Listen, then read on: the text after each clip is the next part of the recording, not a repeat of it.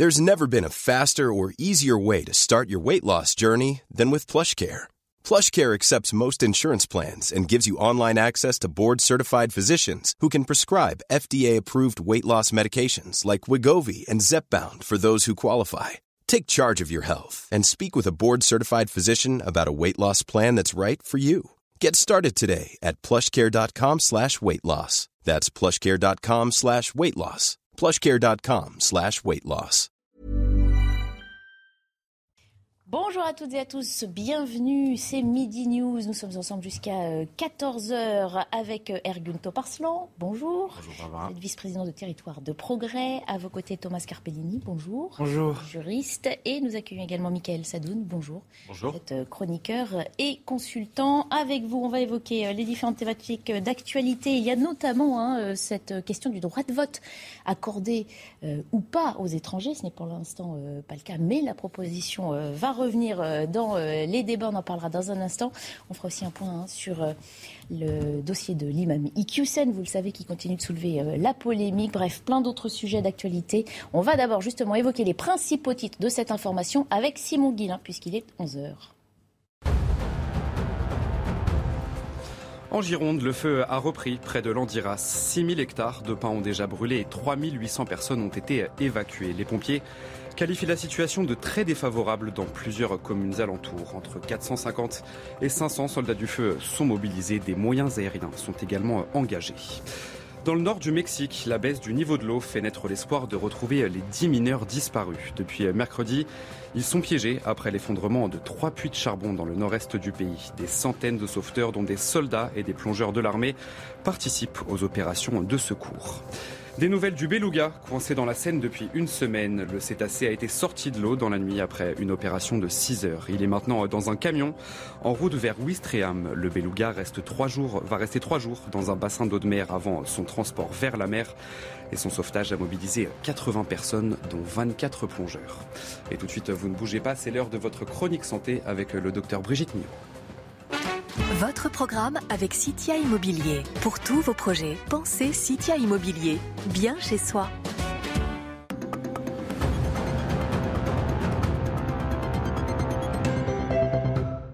Pour euh, se défendre contre son ennemi, il faut apprendre à bien le connaître. Alors, dans la famille moustique, le mâle est plutôt sympa. Il est plutôt bucolique, il va se nourrir de nectar. En revanche, l'enquiquineuse, c'est la femelle. Pourquoi parce que la femelle, elle est dite hématophage. Hémato, ça veut dire sang. Phage, ça veut dire se nourrir. Elle va se nourrir de votre sang. Pour ça, elle a une petite trompe avec un petit stylet au bout hein, qui va vous piquer dans la peau pour prélever le sang. Mais en même temps, elle va vous injecter sa salive. Et c'est sa salive qui est irritante, qui va provoquer des petites boursouflures, des démangeaisons. Ça peut aller jusqu'à une allergie. Donc voilà. Et elle fait tout ça dans quel but? Pour nourrir ses petits pour faire encore des œufs qui après feront des moustiques qui viendront encore vous piquer. Bref, aujourd'hui, je voudrais qu'on s'arrête sur une idée reçue. La lumière attire les moustiques. C'est faux, c'est complètement faux. La lumière n'attire pas les moustiques. Et d'ailleurs, vous le savez très bien, vous êtes piqué même la nuit dans le noir. Hein. Donc inutile de passer vos soirées à baisser la lumière cet été. Vous pourrez laisser les lumières allumées sans aucun problème. En revanche, ce qui attire, femelle moustique, c'est le dégagement de gaz carbonique. Alors, ceux qui dégagent le plus de gaz carbonique sont les personnes en surpoids, les femmes enceintes, les personnes qui transpirent et aussi quand on a de la fièvre, quand on a une élévation de la température corporelle. Et bien sûr, les plus fragiles, les plus sensibles sont les tout petits. Pourquoi? Parce que eux aussi dégagent plus de gaz carbonique, ils ont une température un tout petit peu plus élevée bien souvent, ils ont un réseau veineux très superficiel, ils ont une peau toute fine, donc très facile à piquer et en plus, ils ne peuvent pas se défendre. Alors pour les enfants, le mieux, c'est la moustiquaire, c'est ce qu'il y a de plus protecteur. Ensuite, pour vous, euh, vous le savez, il y a plusieurs moyens de lutter contre les moustiques. Les rayons en sont pleins, mais surtout, pensez à assécher autour de chez vous. Car en fait, les femelles moustiques, elles ne pensent qu'à une chose, c'est pondre. Et elles pondent dans l'eau. Donc essayez, d'assécher, c'est dur à dire, tous les points d'eau autour de chez vous. C'était votre programme avec Citia Immobilier. Pour tous vos projets, pensez Citia Immobilier. Bien chez soi. Voilà, 11h02, on va euh, entamer euh, nos débats dans quelques instants. On va d'abord faire un point sur euh, les incendies qui ont repris dans le sud-ouest. Hein. le gigantesque, feu de Landiras qui s'était déclenché au mois de juillet a repris hier après-midi au niveau de la commune de Saint-Magne. Il a déjà brûlé 6000 hectares dans le secteur d'Austins. Il y a 3800 personnes évacuées. Une autre évacuation est en cours à Bourg euh, de qui compte 2000 personnes. Le feu a déjà détruit 16 euh, maisons dans plusieurs secteurs et on parle de 500 pompiers euh, mobilisés. On va d'ailleurs faire le point avec l'un d'entre eux. à 6000 hectares de, brûlés et nous sommes toujours en situation défavorable puisqu'en fait nous avons un front de feu qui continue à progresser assez rapidement et nous avons des conditions météo qui sont également défavorables puisqu'on va avoir de nouveau une augmentation des températures qui est normalement prévue euh, jusqu'à samedi voire dimanche. Euh, donc actuellement la stratégie elle est, très claire, protection des personnes comme ça a été évoqué par le, par Monsieur le Préfet, mais quand on englobe la personne, c'est effectivement la population, mais également les sapeurs-pompiers qui sont engagés. Nous avons eu au cours de la lutte d'hier six camions qui ont été brûlés, mais fort heureusement, on a réussi à évacuer les, personnels et nous n'avons pas de blessés graves à déplorer dans, nos rangs. La deuxième stratégie, effectivement, c'est la défense des points sensibles, euh, terminologie qui malheureusement maintenant vous êtes, euh, vous êtes habitués. Euh, malgré tous les efforts qui ont été déployés par l'ensemble des moyens qui ont été engagés cette nuit, on a déploré 16, 16 habitations qui ont été endommagées. Euh, par contre, on a, on a pu effectivement en protéger un certain nombre, dont le nombre pour l'instant n'est pas encore euh, clairement établi, puisque comment, un travail cartographique est en cours. Voilà, on imagine la tâche des pompiers une nouvelle fois euh, compliquée. Arguin on parle d'un incendie donc, euh, dont on n'est pas encore sorti, puisque le feu reprend. le courage des pompiers est à saluer. Leur lassitude aussi déjà exprimée hein, le mois dernier, si un feu reprend dans cette région. Absolument. en termes de timing, on, voit qu'il y a une succession de drames euh, qui fait que euh, nos pompiers qui étaient déjà euh, sur fatigués lors du précédent incendie sont obligés de repartir sur le front tout de suite. On avait débattu, on avait longtemps discuté en ce qui concerne les moyens techniques dont disposent nos pompiers pour combattre ce genre d'incendie.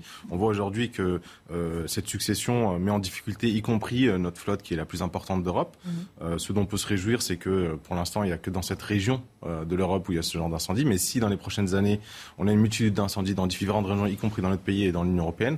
On voit qu'on n'est pas spécialement prêt. Donc ça va être un vrai enjeu pour euh, les prochaines années et pour euh, notamment euh, combattre ces, difficultés qui vont être accentuées avec les difficultés climatiques apparemment. On ne connaît pas trop l'origine, ça peut être criminel ou, ou autre, mais on peut imaginer que dans les prochaines années, ce genre d'événements vont s'accentuer avec le réchauffement climatique. Maintenant, tout le débat est de savoir à quel degré, à quel niveau on donne les moyens à nos pompiers, à nos SDIS pour anticiper, prévoir et combattre ce genre, ce genre de drame. Évidemment, Certains, le mois dernier, hein, s'étaient euh, étonnés hein, de, se sentir dépassés par ces feux, évidemment, en cas d'origine criminelle. Euh, ça s'explique aussi d'autant plus. Il y avait eu cette polémique sur la mobilisation des Canadaires, euh, sur les moyens donnés à ces pompiers. Malheureusement, dans un si court délai, de toute façon, rien n'a pu encore être mis en place. Oui, c'est certain. Derrière, nous, on avait aussi une vocation à, aider nos voisins européens qui étaient confrontés à ce genre de situation et qui, eux, ne disposent pas de ce genre de moyens. ils n'en ont pas acquis entre-temps, mais on, peut se poser à un moment donné, faire un état des lieux aussi euh, de notre artillerie pour combattre ce, genre d'événement à, moyen et plus long terme. Un commentaire, messieurs, sur euh, cette actualité? Oui, oui, euh, je pense qu'il y a aussi la question de la gestion de l'eau qui est posée. On a vu que de ce point de vue-là, la France souffrait de pas mal de lacunes. On a beaucoup parlé de la Corse en ce qui concernait la sécheresse et, les feux de forêt. La Corse, typiquement, a à peu près le, même profil pluviométrique que la Sardaigne, et pourtant elle recueille 20 fois moins d'eau. Donc il y a toute une question sur le recueil de l'eau de pluie, sur la, gestion des stocks d'eau, euh, sur peut-être des nouvelles méthodes d'agriculture, de nouvelles cultures à mettre en place. Je pense que ce genre d'événement nous prouve que le réchauffement climatique est bien en train de se produire et il va falloir euh, petit à petit euh, s'y adapter. Ce qui est certain, c'est que cette situation, cet incendie risque de durer, à titre de comparaison, la Californie, qui a un climat relativement proche de la Gironde, euh, un pourtour océanique, euh, une région viticole. Les feux là-bas peuvent durer plusieurs mois voire plusieurs dizaines de mois. Et dès lors, ce qui arrive actuellement en Gironde, euh, malheureusement, peut, peut, continuer dans le temps et c'est ça va inquiéter évidemment euh, toutes les autorités. Et évidemment, je reviens, euh, je suis entièrement d'accord sur ce qu'ont dit les deux personnes. C'est une question de moyens, de budget, d'organisation, de coordination de la réponse, de savoir à quel degré et à quelle échelle on permet de donner des moyens et surtout de la prise de décision. Est-ce que c'est au préfet ou est-ce que c'est au ministre de l'Intérieur de dire à quel moment on envoie euh, la mission des pompiers ou pas? Donc Je pense qu'il est peut-être temps de mettre en place une grande politique des pompiers sur cette question. Il y avait une grande politique également qui est importante, je pense, en termes de euh, replantation de, des arbres qui ont été mhm. touchés. Et là, on voit que euh, finalement, ça va être de, plus en plus important. Maintenant, euh, quel est notre objectif commun à l'échelle au continental notamment pour pallier toutes ces pertes qui s'accentuent? Parce que cramer un arbre, ça va vite. Le replanter le refaire pousser, ça prend beaucoup plus de temps. Mhm. Il faudra revoir un peu hein, toute notre gestion hein, de, ces, euh, de ces incidents euh, climatiques euh, ou pas d'ailleurs.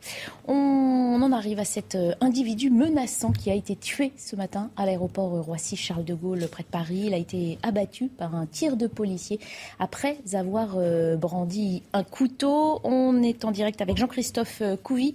Bonjour, merci de participer à notre émission. Vous êtes secrétaire national unité SGP Police FO. Quelles informations avez-vous hein, pour euh, éclaircir un petit peu plus les circonstances de ce qui s'est passé ce matin à Roissy. Oui, bonjour. déjà, je vais reprendre. On n'a pas tué un individu, on a neutralisé l'individu qui après est mort de ses blessures. Parce qu'au départ, euh, ça va, sinon, ça va faire redondance un petit peu à certains qui disent que la police tue. La police neutralise et essaie justement de ne pas tuer. Alors ce matin, en fait, vers 8h30, euh, effectivement, il y a, des, agents de sécurité qui ont voulu évincer un, un, un centre domicile fixe parce qu'il y avait des passagers qui ne pouvaient pas passer. C'est sur une passerelle, c'est vraiment assez limité en espace. Et, suivant des refus, on demandait à la police d'intervenir. Donc quatre, quatre de mes collègues sont intervenus pour, pour justement le, le, le, faire partir. Et dès lors que cet individu a vu nos collègues, euh, il, il s'est tout de suite rué sur eux essayant de les frapper à coups de poing. Euh, les copains, enfin les collègues ont esquivé. Et effectivement, il, il a pris un couteau dans son caddie et d'un seul coup, euh, il s'est rué sur un des, fonctionnaires de police qui n'a pas eu de, euh, a eu le réflexe de sortir son arme et de tirer une cartouche dans l'abdomen. Donc il a neutralisé. Et cet individu était tellement pris de démence que même par terre touché, essayait quand même de lancer le couteau sur les policiers. Donc on voit bien qu'il s'était vraiment très déterminé. Mmh. Euh, on conclut aussi que la piste terroriste hein, n'est pas privilégiée, hein, qu'il s'agit d'un acte isolé. Néanmoins, ça pose derrière aussi la question de la gestion ou la non-gestion d'un certain type de population hein, qui erre soit dans un aéroport, soit euh, dans d'autres lieux euh, autour de nous, dans nos villes et nos régions. Bah après, vous savez, c'est la liberté d'aller venir. Je veux dire, on peut pas, euh, sous prétexte qu'on est SDF, de rentrer dans un espace, euh, dans un espace clos. Euh, bien sûr qu'avec toute l'humanité possible, nous policiers, on est au contact de cette population et on essaie de, toujours d'avoir la discussion et d'essayer de, de, voilà, de ramener les personnes à la raison et de les faire sortir parce qu'elles dérangent. Euh, maintenant, euh, il va y avoir de plus en plus d'individus comme ça. Euh, on le voit aux portes des villes, notamment quand on parle de porte de Clignancourt, de la Chapelle. On voit beaucoup d'individus qui sont laissés à l'abandon, en, errance. Et donc la police est toujours en première ligne. Et nous, on doit toujours être au contact de ces gens-là et essayer de, les évincer parce qu'ils font, j'allais dire, ils embêtent les gens dans leur quotidien. Et on ne peut malheureusement pas surveiller euh, chaque individu. Enfin, on le sait que les forces de l'ordre ont déjà une liste de missions euh, très longue. Est-ce que ça veut dire qu'on n'a pas de moyens de, mieux euh, assurer, on va dire, la sécurité dans nos espaces publics? Mais la sécurité, c'est l'affaire de tous. Vous voyez bien, par exemple, là, le continuum de sécurité, il y a des, personnels, de sécurité qui sont dans le, civil, donc à Roissy, qui font quand même appel à la force publique qui est la police. Donc on voit bien qu'il y a quand même des alertes, il y a, un continuum de sécurité. Après, oui, on ne pourra pas être partout. Et, effectivement, on doit lutter contre les rodéos, contre les violences intrafamiliales, contre le terrorisme, contre les stupes, etc. etc. Donc oui, les policiers ne euh, sont pas euh, duplicables et on ne peut pas être partout. Néanmoins, dès qu'on nous appelle, on intervient avec toute l'humanité possible. Et comme on dit souvent dans le rugby, euh, viril mais correct. Voilà, il faut, qu'on maintienne aussi cette sécurité et qu'on montre que, que la, force doit respecter, enfin, est à la loi et qu'on doit respecter les lois. Vous restez évidemment euh, avec nous, on va ouvrir la discussion euh, en plateau. Euh, ça reste effectivement hein, ce qu'on peut qualifier d'un fait divers. Il n'y a pas à ce stade dans l'enquête hein, d'hypothèses plus larges. C'est quelque chose qui démontre que le risque zéro n'existe pas et que malgré les efforts qu'on peut faire, on ne pourra pas neutraliser chaque individu qui peut se révéler menaçant. Oui, oui, tout à fait. très visiblement, c'est un, un cas isolé. Mais ce n'est pas parce que c'est un cas isolé qu'il ne faut pas le mettre en lien, je pense, avec une tendance générale de la société, euh, vous savez, de, d'ensauvagement, d'augmentation de la violence. Euh, vous savez, Alain Bauer euh, parle du taux d'homicidité. Le taux d'homicidité, c'est les homicides plus les tentatives. Mmh. Ce taux a doublé en 10 ans. et les tentatives d'homicide, souvent au couteau, c'est un instrument qui permet à, chacun d'agir isolément selon sa bonne volonté. Mmh. ces tentatives-là ont triplé Donc je pense que c'est à mettre en lien avec un phénomène général. C'est évidemment un épisode très triste. Personne ne souhaite qu'un individu meure dans ces conditions. Mhm. Thomas Carpellini. Là, on arrive sur une vraie problématique qui est qui a le monopole de la violence dans une société? Vous avez, euh, quand le policier vous a repris, non, cet homme n'a pas été tué, il a été mhm. neutralisé. Pourquoi? Mhm. Car philosophiquement, la police, l'État a le monopole de la violence légitime. C'est-à-dire qu'en tant que société, on donne à ce bras armé de l'État la possibilité pour nous défendre de faire acte de violence. Et moi, cette affaire, ce dont j'ai peur, c'est que finalement, on se serve de cette utilisation de la violence pour, encore une fois, décrier la police, montrer qu'elle tue, montrer qu'elle assassine, alors que non, ces policiers ont fait preuve d'un extrême sang-froid. Ils ont agi dans la... Après, il faudra voir évidemment les conclusions de l'enquête, mais selon les informations qui nous sont rapportées, on peut quand même légitimement penser que la police a agi pour protéger des individus menacés par une personne ayant un couteau. Le fait qu'elle soit SDF en soi n'est pas, n'est pas vraiment à prendre en compte dans, dans le cas d'espèce.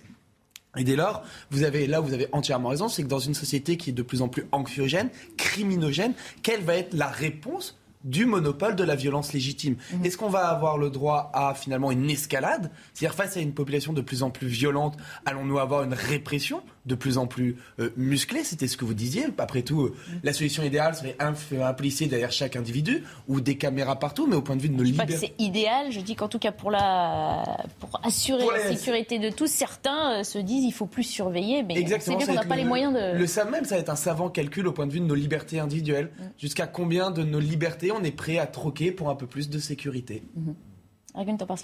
Il faut revoir notre façon d'assurer la sécurité auprès de ces Français hein, qui, euh, tous les jours, entendent parler euh, de délinquance, de faits de violence, d'agression.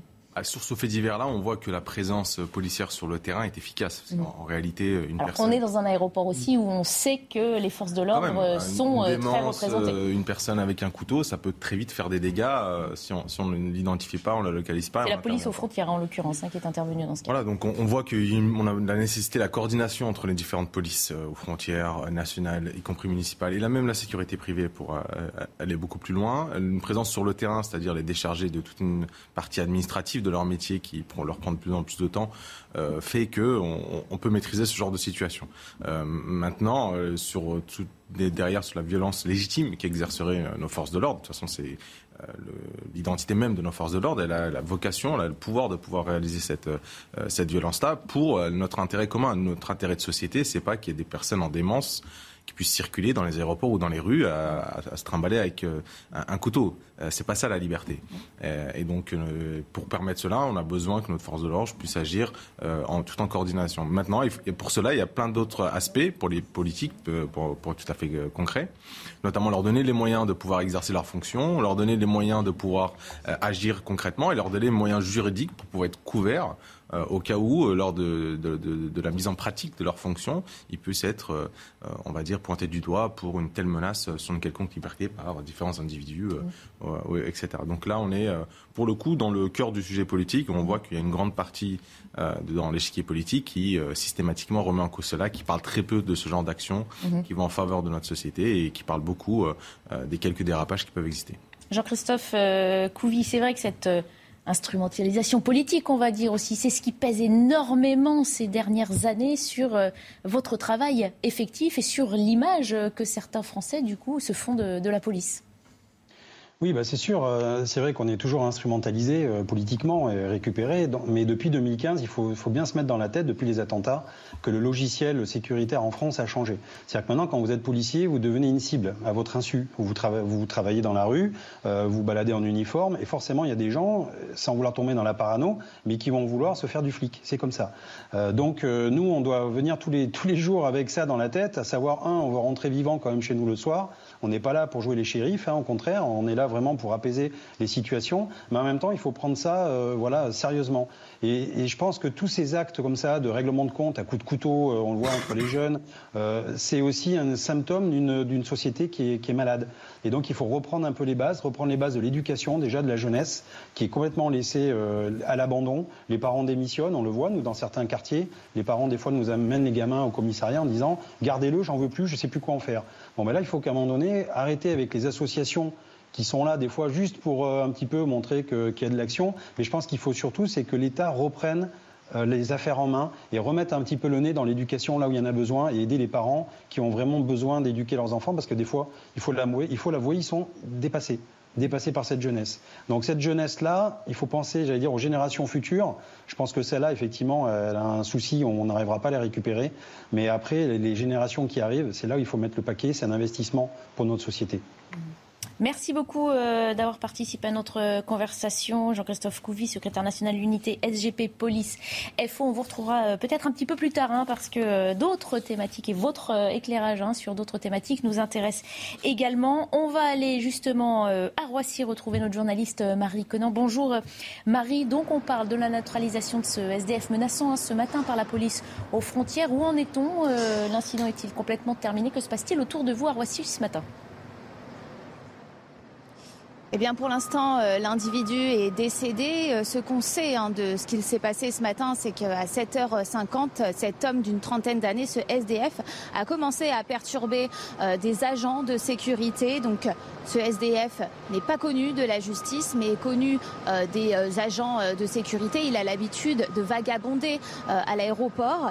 Et donc, la situation s'est rapidement envenimée. Et pour le maîtriser, les agents de sécurité ont appelé la police aux frontières. Quatre policiers qui euh, vont utiliser des armes intermédiaires, des bâtons télescopiques, mais ça ne va pas suffire. Euh, les policiers euh, non plus ne parviennent pas à le maîtriser et donc la situation dégénère en bousculade. L'homme prend alors un couteau dans son sac et menace les policiers. Un des agents tire dans sa direction. L'individu est pris en charge par les secours mais ne va pas survivre. Il succombe à ses blessures et donc on le sait qu'il a été pris en charge par les secours donc sur place.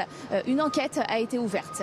Merci beaucoup Marie Conan. Merci également à Pierre-François Altermat qui vous accompagne. On reviendra euh, sans doute sur cette actualité si d'autres éléments apparaissaient dans le cadre de l'enquête.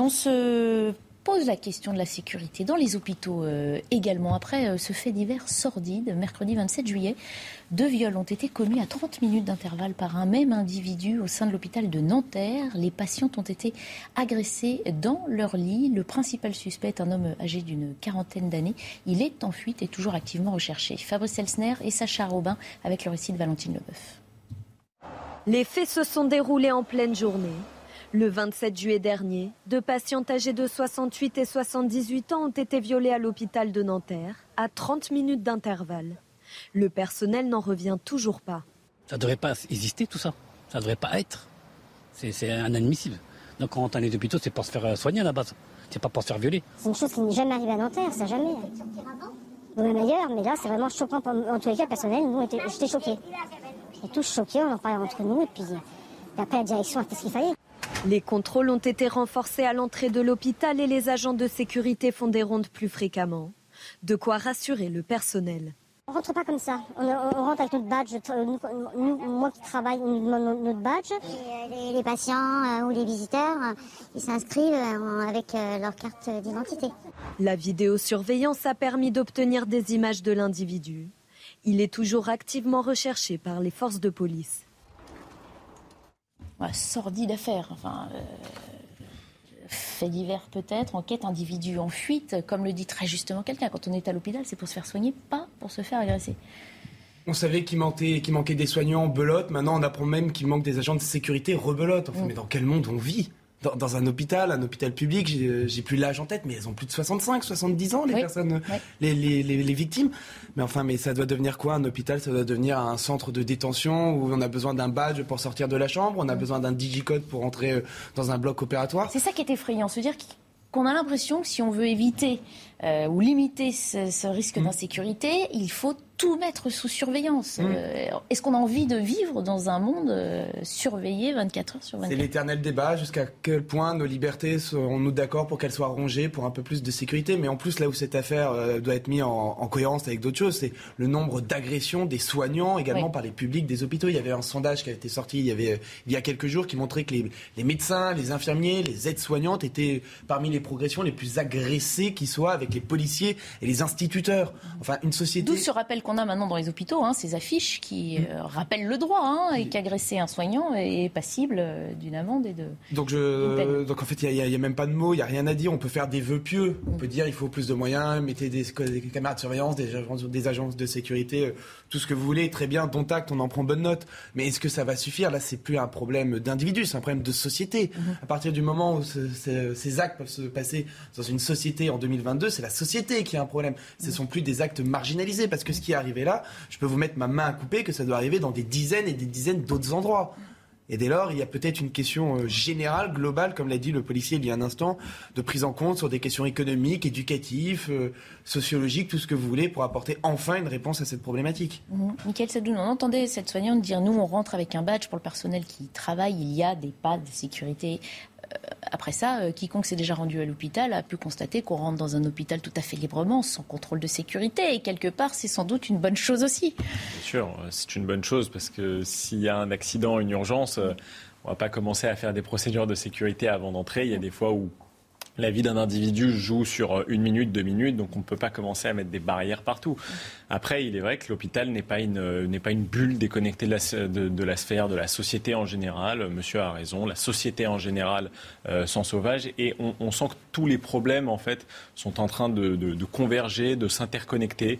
Donc évidemment. Euh, euh, c'est parfois des actes isolés et dramatiques, mm. mais il y a quand même des profils de gens qui agressent. Ce sont évidemment plutôt des hommes, euh, plutôt dans un certain âge. Euh, en Ile-de-France, on sait que, par exemple, on, verra ce que donne l'enquête et je ne veux absolument pas jeter l'anathème sur mm. personne ni sur aucune communauté. Mais par exemple, dans les transports en commun en Ile-de-France, 63% des agressions sexuelles sont du fait d'étrangers. Donc oui, c'est un problème à régler en général pas que dans le cas de l'hôpital. Cet exemple est dramatique. Euh, voilà. Par ailleurs, je voulais dire sur les caméras de sécurité, moi je suis plutôt hostile euh, au fait de mettre des, caméras de sécurité partout. Euh, monsieur a raison, il y a un dilemme entre la liberté et la sécurité. Je pense qu'il faut sauvegarder quand même cette liberté, même si le règlement RGPD nous, nous protège pour le moment il peut y avoir des évolutions des libertés publiques, on l'a vu pendant le Covid. mais en l'occurrence, dans des endroits ciblés comme l'hôpital, je suis tout à fait favorable aux caméras de sécurité. On voit euh, l'utilité quand même. Après, on le sait aussi que la modernité et la technologie font qu'on est étroitement surveillé dans plein d'autres cas et pas forcément par euh, des caméras de vidéosurveillance. Ergun Toparslan, dans quel monde vivons-nous? Vers quel monde allons-nous? Dans ces termes de, c'est un, monde qui existait déjà. C'est pas, pas un nouveau monde là-dessus. Malheureusement, euh, l'être humain dans son dans, son côté glauque a, a toujours existé. Maintenant, la, la réalité de notre société, c'est que tout d'abord, tout est plus visible et euh, l'information circule plus vite, tant mieux. Euh, Est-ce que notre société ne favorise pas non plus cette, euh, ce côté immonde de, l'être humain, comme vous dites? On parle d'une société de plus en plus dure, de plus en plus revancharde, rancunière aussi. Hum, je sais, sais pas, parce que là, on est, pour, parler de cet événement, on est quand même dans un cas très extrême, extrêmement glauque en tout cas, parce que tout d'abord, les hôpitaux ne sont pas des établissements qui reçoivent du public, c'est pas une gare où tout le monde mmh. peut rentrer et sortir. Euh, Même si on sait que dans un, il a longtemps été question d'assainir ces salles d'attente, hein, notamment des services d'urgence dans les grandes villes qui étaient euh, squattées par certaines personnes qui n'avaient euh, pas de endroit où aller. Je sais pas, ça fait peut-être un petit bout de temps que j'ai pas été à l'hôpital et tant mieux, mais le souvenir que j'en ai gardé, c'est que malgré tout, euh, ne serait-ce que l'accès à un hôpital est quand même surveillé et contrôlé. La responsabilité d'ailleurs de ce contrôle et de cette surveillance se fait au niveau de l'établissement. Mmh. il ne faut pas le perdre de vue. Aujourd'hui, on reproche très souvent d'avoir mis le paquet sur les personnels administratifs, les agents de sécurité privée et autres en fait partie plutôt que le personnel soignant.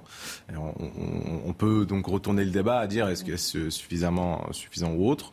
La question c'est de savoir comment une personne a pu rentrer dans un hôpital, non, faire mais le tour des chambres. Aller faire un tour à l'hôpital, pas forcément pour vous justement, on vous le souhaite, mais si vous rendez visite à quelqu'un, vous allez voir que les portes vitrées s'ouvrent, vous rentrez, vous partez dans les étages et puis vous y êtes. Hein. Je pense que je, vais le faire en Ile-de-France parce qu'en région, en tout cas en Meurthe-et-Moselle, c'est pas le cas, mais c'est effectivement assez euh, choquant et, et sidérant et on pense surtout euh, aux familles, aux proches des familles qui ont déjà un souci de santé euh, vis-à-vis de leurs proches, donc il y a une inquiétude euh, qui est en place. Si en plus de ça, ils, se rendent compte qu'il y a ce genre de difficultés, c'est évidemment ça met un peu le, trouble au niveau de, nos hôpitaux.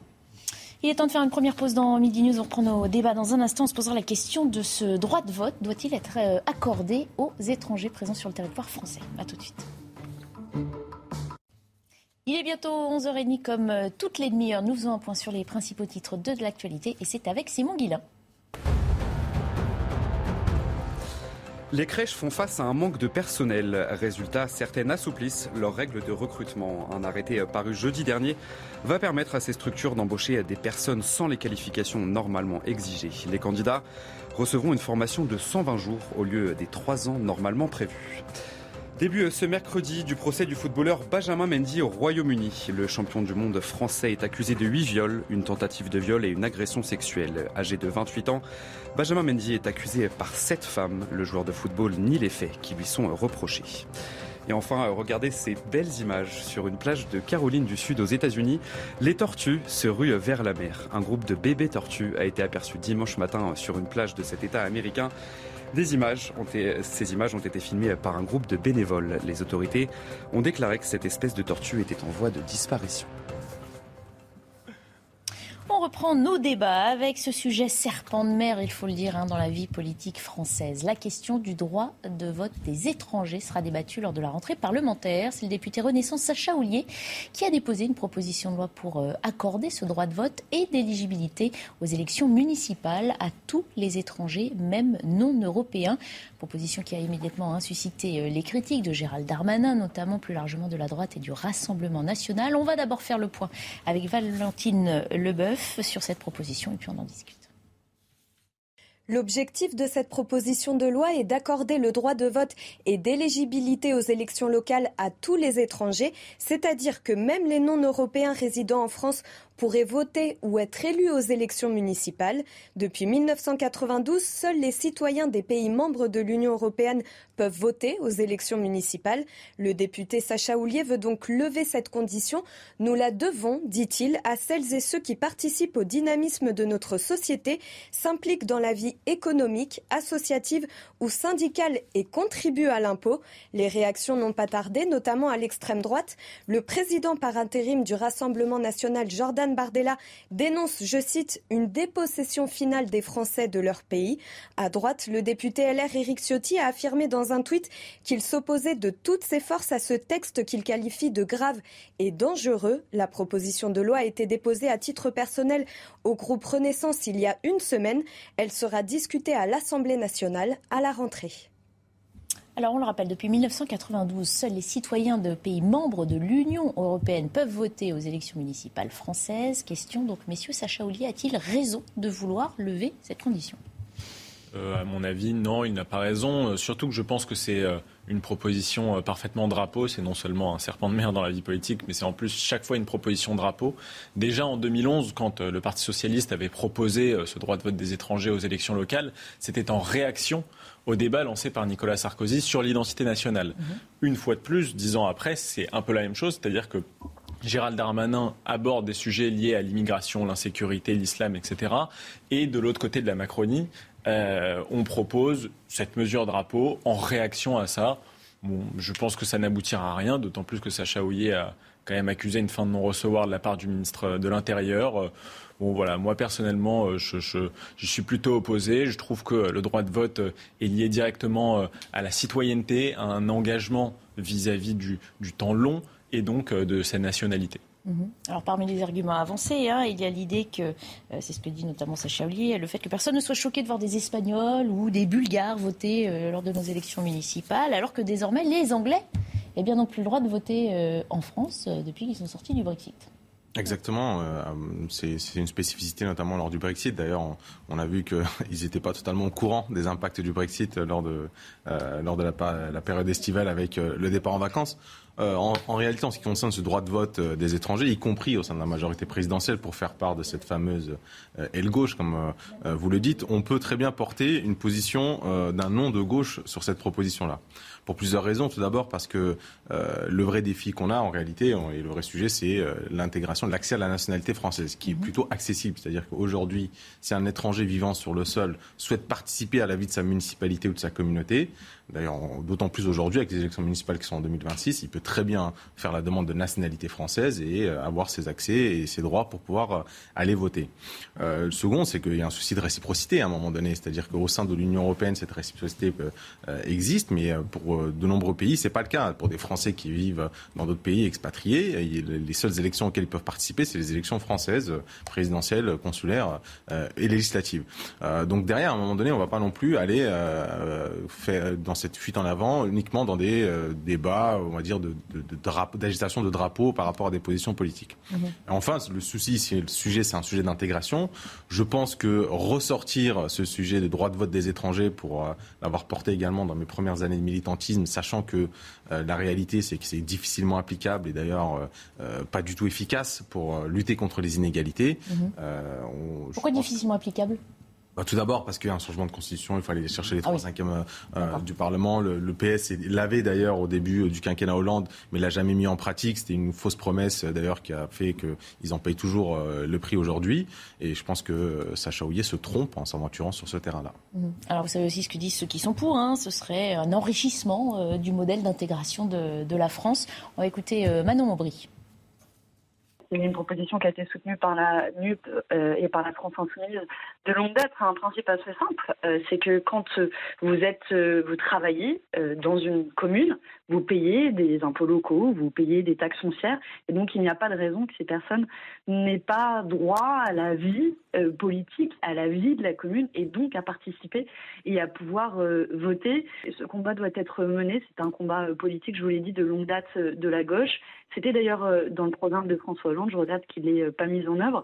Et donc, si Sacha Houillet provoque un débat sur le sujet, c'est tant mieux. En tout cas, euh, vous voyez, euh, il a été beaucoup question depuis le début de ce mandat de quelle pourrait être la participation de la NUP. Qu'il y avait une proposition euh, comme celle-là sur la table, eh bien, nous nous ferions un plaisir de la voter. Je constate juste que le gouvernement, pour le moment, a plutôt regardé du côté de la droite, voire de l'extrême droite de l'hémicycle, plutôt que du côté de la gauche. Donc j'ai mes doutes sur le fait que ça aille au bout. Thomas Carpellini, la gauche le propose, elle aimerait bien le voter, c'est une avancée? Oh, bah, pour elle, oui, non, mais c'est toujours un petit peu agaçant d'entendre cet argument. Ils payent des impôts, alors ils ont le droit de voter. Ça me fait toujours penser à un système de vote censitaire, mais à l'inverse. C'est-à-dire qu'à une époque, il fallait payer pour pouvoir voter, et maintenant, c'est parce qu'on paye, on a le droit de voter. Alors, juste pour rappel. C'est un acquis. C'est un acquis. fait juste pour rappel, il n'y a qu'un Français sur deux qui paye l'impôt sur le revenu, donc on pourrait très bien dire ceux qui payent pas, bah, après tout, ils sont pas euh, actifs dans la vie économique, euh, du moins euh, fiscale du pays, donc pourquoi est-ce qu'ils iraient voter? Et surtout, que faire des étrangers qui ne payent pas l'impôt? Est-ce que eux sont éligibles ou non à ce droit de vote Donc vous l'avez dit vous-même, c'est l'éternel serpent de mer, c'est qu'on n'a pas grand-chose à dire on sort ce drapeau. Je crois que le premier qu'il avait sorti de son chapeau, c'était Mitterrand en 1980. Donc ça parle plus du tout aux jeunes, tout ça. Hein. Ça, ça remonte quand même à, Mathusalem. Mais par ah, contre, vous avez blessé Arguinto Parson là. quand même, euh, ah, Mitterrand, quand même, mince. Ça parlait à l'époque. On s'est fait avoir une fois en fait. Rassurez-vous, vous allez vous faire avoir encore une nouvelle fois. Parce non, non, on n'y croit plus, c'est bon. Ah, Dieu vous bénisse. Non, ce qui va être assez intéressant, c'est de voir la, situation et la position de la Nupes. Mm parce que la NUPES, malgré les, belles paroles de, de Manon Aubry, est-elle vraiment unie sur cette question? Est-elle vraiment d'accord? Est-ce que le PS, qui après tout avait les moyens de le faire et qui ne l'a pas fait, va suivre? Est-ce que Europe Écologie, Europe Écologie Les Verts va suivre? Est-ce que la branche de la gauche de la Macronie va suivre? Car il ne faut pas se leurrer. Ça, euh, le député qu'il propose, M. Houlier, c'est pas n'importe qui. C'est un très proche d'Emmanuel Macron. C'est un de ce qu'on appelait la bande de Poitiers, c'est conseillers d'Emmanuel Macron qui sont tous aux plus hautes fonctions de l'État et c'est le président de la commission des lois. Ça veut dire que quand c'est c'est pas un petit député qui essaye de se faire un coup d'éclat. Mhm. Là, c'est un des personnages les plus importants de l'Assemblée nationale, une des galaxies les plus importantes de la Macronie qui le propose. Donc, est-ce que c'est juste un coup d'éclat ou une véritable stratégie politique dans l'espoir de faire euh, réagir d'un côté RN et les Républicains qui, après tout, eux, c'est simple, hein, c'est la réponse du berger à la bergère. Mhm. Ils ont dit non catégorique, c'est très bien, c'est réglé. Mais par contre, quelle va être les, couleuvres à avaler, quel va être le supplice chinois pour la France insoumise, la NUPES et compagnie, de voir euh, sur quel pied danser face à cette proposition. D'ailleurs, il y a un détail euh, qui a attiré mon attention, mais dites-moi si j'ai tort, On dit que Sacha Ollier présentera cette proposition euh, de loi à titre personnel au groupe Renaissance. Est-ce que ça veut dire qu'effectivement, derrière, il y a quelques dissensions? Euh, oui, alors, euh, sur le sujet-là, oui, il y a des dissensions. Moi, ça sert à rien de le cacher. D'ailleurs, certains députés et certaines euh, tendances de la majorité présidentielle s'expriment là-dessus. Il y en a même, y compris dans ce qu'on appelle l'aile gauche de la majorité, ce que j'ai essayé d'un peu développer tout à l'heure. maintenant, le groupe Renaissance, avec sa présidence de groupe, décidera s'il souhaite le porter ou pas cette, cette proposition de loi, et ils assumeront le, le débat qui va derrière. mais la réalité, c'est comme pour faire contrepoids au, au, débat qui va arriver sur l'immigration. Je suis pas, je suis encore une fois pas certain ça va aider euh, à donner du contenu et surtout à nous aider à relever le défi de l'intégration. Si c'est ça le vrai sujet, lutte contre les inégalités pour les personnes qui n'ont pas la nationalité française dans le pays, etc., il n'y a pas de problème. Mhm. Mais en rentrer dans le débat là, sous cet angle, je pense que c'est incroyablement réducteur et ça va être contre-productif. Derrière, si certains veulent jouer un rapport de force politique, ok, mais il fallait prendre un autre sujet. Là, on est vraiment dans du passé, du passif. Il n'y a rien d'intéressant, c'est absolument pas sexy d'ailleurs, si je peux tout vous dire. Et surtout qu'il y a beaucoup de gens qui ont été frustrés de cela, parce que tout début, je, je le disais tout à l'heure, mais ma première campagne présidentielle, c'était moi, c'était vis-à-vis de François Hollande, au moment où c'était un, un, vrai enthousiasme, y compris dans la population. Et deux mois après, on n'avait plus le visage pour aller sortir dans les marchés, quoi, parce qu'on avait promis plein de trucs. Mon ennemi, c'est la finance, droit de vote des étrangers. Au final, on nous expliquait que c'était pas dans le calendrier, ça pouvait pas être applicable, alors que le PS avait euh, les trois cinquièmes euh, du Parlement. Donc euh, maintenant, tout ça a formé, notre société est un peu plus mature. Comme j'ai dit, si des étrangers souhaitent participer à la vie de leur commune, ils peuvent le faire très bien déjà en demandant la nationalité française. Ils ont suffisamment de temps. Et d'ailleurs, la démocratie, le fonctionnement démocratique change un petit peu. Il y a beaucoup de villes qui ont beaucoup d'assemblées citoyennes, d'associations de quartiers, etc., qui, eux, pour le coup, sont ouverts à tout le monde et pour lesquels ils peuvent intégrer également ce genre euh, de participation à la vie de la cité. Donc vous l'avez tous rappelé évidemment, hein, cette idée avait déjà été promise par François Mitterrand, par euh, François Hollande, sans aboutir. Euh, on sent aussi que le débat politique est toujours sulfureux dès qu'on aborde finalement de près ou de loin une question qui touche aux étrangers présents sur le territoire français. Oui, comme je disais, c'est une proposition de drapeau, donc une proposition purement politicienne, mhm. purement politique en fait. C'est une manière de placer les gens. C'est-à-dire qu'on agite, euh, on agite le drapeau, le torchon euh, pour changer de terme, mais c'est quoi? C'est pour animer le débat, sachant qu'on n'aboutira pas, on le sait déjà? Est-ce que Sacha Houlier euh, se le dit déjà? Deux solutions. Soit c'est de la conviction personnelle et Sacha Houlier a vraiment envie de porter la thématique, soit c'est une stratégie qui est même concertée en haut lieu et qui permet de maintenir en même temps, c'est-à-dire Darmanin drague euh, à la droite de la droite et Sacha Houillet drague à la gauche de la gauche. Personnellement, vous doutiez de euh, la NUPES euh, sur ses positions sur le sujet. Moi, personnellement, je n'en doute absolument pas. je pense que pour elle, c'est un réservoir de vote énorme et que elle souhaite au plus vite, au contraire, l'intégration du vote des étrangers non européens. Euh, ça lui permettrait de gagner euh, certainement plus d'élections qu'elle ne fait actuellement. C'était davantage plus sur est-ce que le PS, l'aile un peu plus à droite de la NUPES, va suivre la France insoumise? Plus qu'évidemment que la France insoumise va se jeter dessus comme la misère sur le bas clergé breton, ils y ont tout intérêt politiquement. Mais là où on peut également dire, c'est que le Parlement est généralement des, euh, réactions presque épidermiques quand on évoque la question de la citoyenneté avec les étrangers. Souvenez-vous la réaction du Parlement quand François Hollande avait soulevé la la question de la déchéance de nationalité, où tout le monde avait applaudi à Versailles parce qu'il y avait l'émotion des attentats, mais que quand il a fallu aborder de manière un peu plus concrète et réfléchie cette question, ils se sont tous cachés derrière leurs leur petits doigts en disant que c'était l'infamie absolue. Et on peut également ajouter que quelle réciprocité pour nos partenaires, qu'ils soient européens et même internationaux. Allez demander un. On réclame la réciprocité? Est-ce que la France officiellement réclame que euh, ces expatriés Non, mais il faut pas, il faut pas non plus être euh, dans, la naïveté absolue. C'est-à-dire aujourd'hui, un Français, euh, je, je, je, lui mets au, au défi d'aller se présenter à des élections municipales dans n'importe quel pays du monde. on ne parle pas de se présenter, on parle de participer. Participer déjà, je ne parle même pas de se présenter. Aujourd'hui en France, voilà, y compris moi, ah, avec mes origines, avec mon prénom, mon nom, mon prénom, j'ai pu me présenter. D'ailleurs, je fais un, très beau score. La maturité de notre société, elle n'est pas à débattre là-dessus. On n'a pas à courir dans une fuite en avant. C'est un très bel exemple du chemin républicain euh, qu'on peut Oui, voilà, mais après, si on veut le faire, on, devient français. D'ailleurs, les critères sont, c'est la voie royale, c'est ça, largement accessibles. Il faut qu'on incite les gens à être français, à aller euh, prendre la nationalité française plutôt que de trouver plusieurs, euh, plusieurs petites euh, magouilles pour essayer de, de, créer. Une... D'ailleurs, je vais vous dire, ça va régler aucun problème d'abstention de participation aux élections. Mm. Qu'est-ce qui va se passer? Ils vont voter pareil à 10-20%. Alors, Thomas Carpini n'est pas tout à fait d'accord. Alors, déjà sur le processus. Alors, sur le processus d'accès à la citoyenneté? Oui, enfin, est-ce ah. que le, vrai chemin qu'il faut continuer de défendre, ah comme le dit Argument n'est pas celui-là euh, de Bien sûr, après, la vous connaissez la formule. Via la nationalité. Après, vous connaissez la formule. La France n'est pas un club. C'est pas quelque chose où on y arrive, on fait bon, alors on va se mettre sur liste d'attente, puis après, parce que j'en ai envie, je vais accéder à la citoyenneté. Non, ça va être un vrai processus qui doit être exigeant. L'accès à la citoyenneté, c'est l'accès à la société, c'est l'accès au groupe, c'est l'accès à, une mémoire, à une histoire, à une institution. Donc il ne faut en aucun cas brader cette citoyenneté comme euh, il peut y avoir certaines tentatives et de dérives actuellement. Et la deuxième chose, c'est que non, ça peut particulièrement changer, euh, comment dire, le processus électoral, parce que la France, étonnamment, on a une sorte de sociologie électorale qu'on retrouve que dans très peu de pays, qu'il n'y a pas de vote communautaire, ou très peu. Alors que dans d'autres pays, ça arrive. On est d'accord, il y en a beaucoup plus. Mais quand on regarde, par exemple, aux États-Unis. 70% des musulmans qui ont voté pour Jean-Luc Mélenchon au premier tour de l'élection présidentielle. On est d'accord, c'est le, le contre-exemple actuel. Mais quand on regarde, par exemple, aux États-Unis. ce chiffre Il sort d'où ce chiffre? Je crois que c'était le, le, Monde qui l'avait sorti. Oui. oui, bien sûr, il y a un sondage qui est sorti juste après la présidentielle. Mais quand on regarde, par exemple, aux États-Unis, il y a un vrai le vote catholique. ethnique. aussi. Hein. Mm. Exactement. Mais aux États-Unis, il y a un vrai vote ethnique. C'est-à-dire qu'on va chercher les Américains, euh, les Latinos, mhm. on va chercher les Nord-Américains, on va chercher les Asiatiques, parce qu'il y a une véritable un sentiment de communauté. Mhm. Et là où la France a toujours essayé de se protéger de ce communautarisme, c'est l'universalisme, c'est l'assimilation faire rentrer euh, stricto sensu une nouvelle manne euh, d'électeurs qui sont peut-être un peu plus étrangers à ces valeurs françaises euh, d'universalisme peut faire peser un énorme risque de communautarisme mhm. sur la République. Alors justement, le ministre de l'Intérieur, Gérald Darmanin, lui a proposé un débat au Parlement en octobre sur l'immigration. Vous le savez, il est fermement opposé hein, à cette mesure. Réaction également du député LR, Eric Ciotti. Écoutez. C'est une erreur, c'est une faute même, c'est une provocation euh, de la part de Sacha Houlier. J'attends pour ma part euh, une réponse très claire du gouvernement. J'ai entendu la prise de position du ministre de l'Intérieur s'opposant à cette mesure.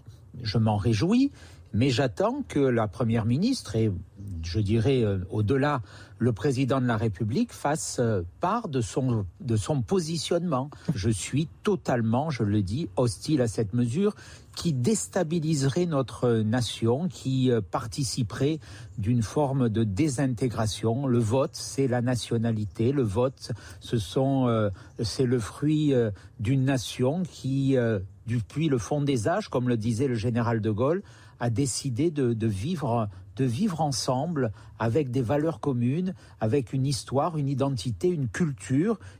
Voilà, autre réaction, celle de Jordan euh, Bardella, qui sur Twitter s'est indigné. Voilà ce qu'il dit. Pendant que Gérald Darmanin agitait les médias sur l'expulsion ratée, entre parenthèses, d'un islamiste, les macronistes déposaient en douce une proposition de loi pour le droit de vote des euh, étrangers. Justement, à la ligne de l'actualité, il y a aussi toujours cette euh, polémique suscitée euh, par la suspension de l'expulsion de l'imam Hussein. Le ministre de l'Intérieur a fait appel de cette décision. Le Conseil d'État se prononcera sur la question d'ici la fin du mois. Aurélien Pradier a plaidé pour la mise en place d'une cour de sûreté afin de mieux lutter contre les antirépublicains, plus largement contre l'insécurité.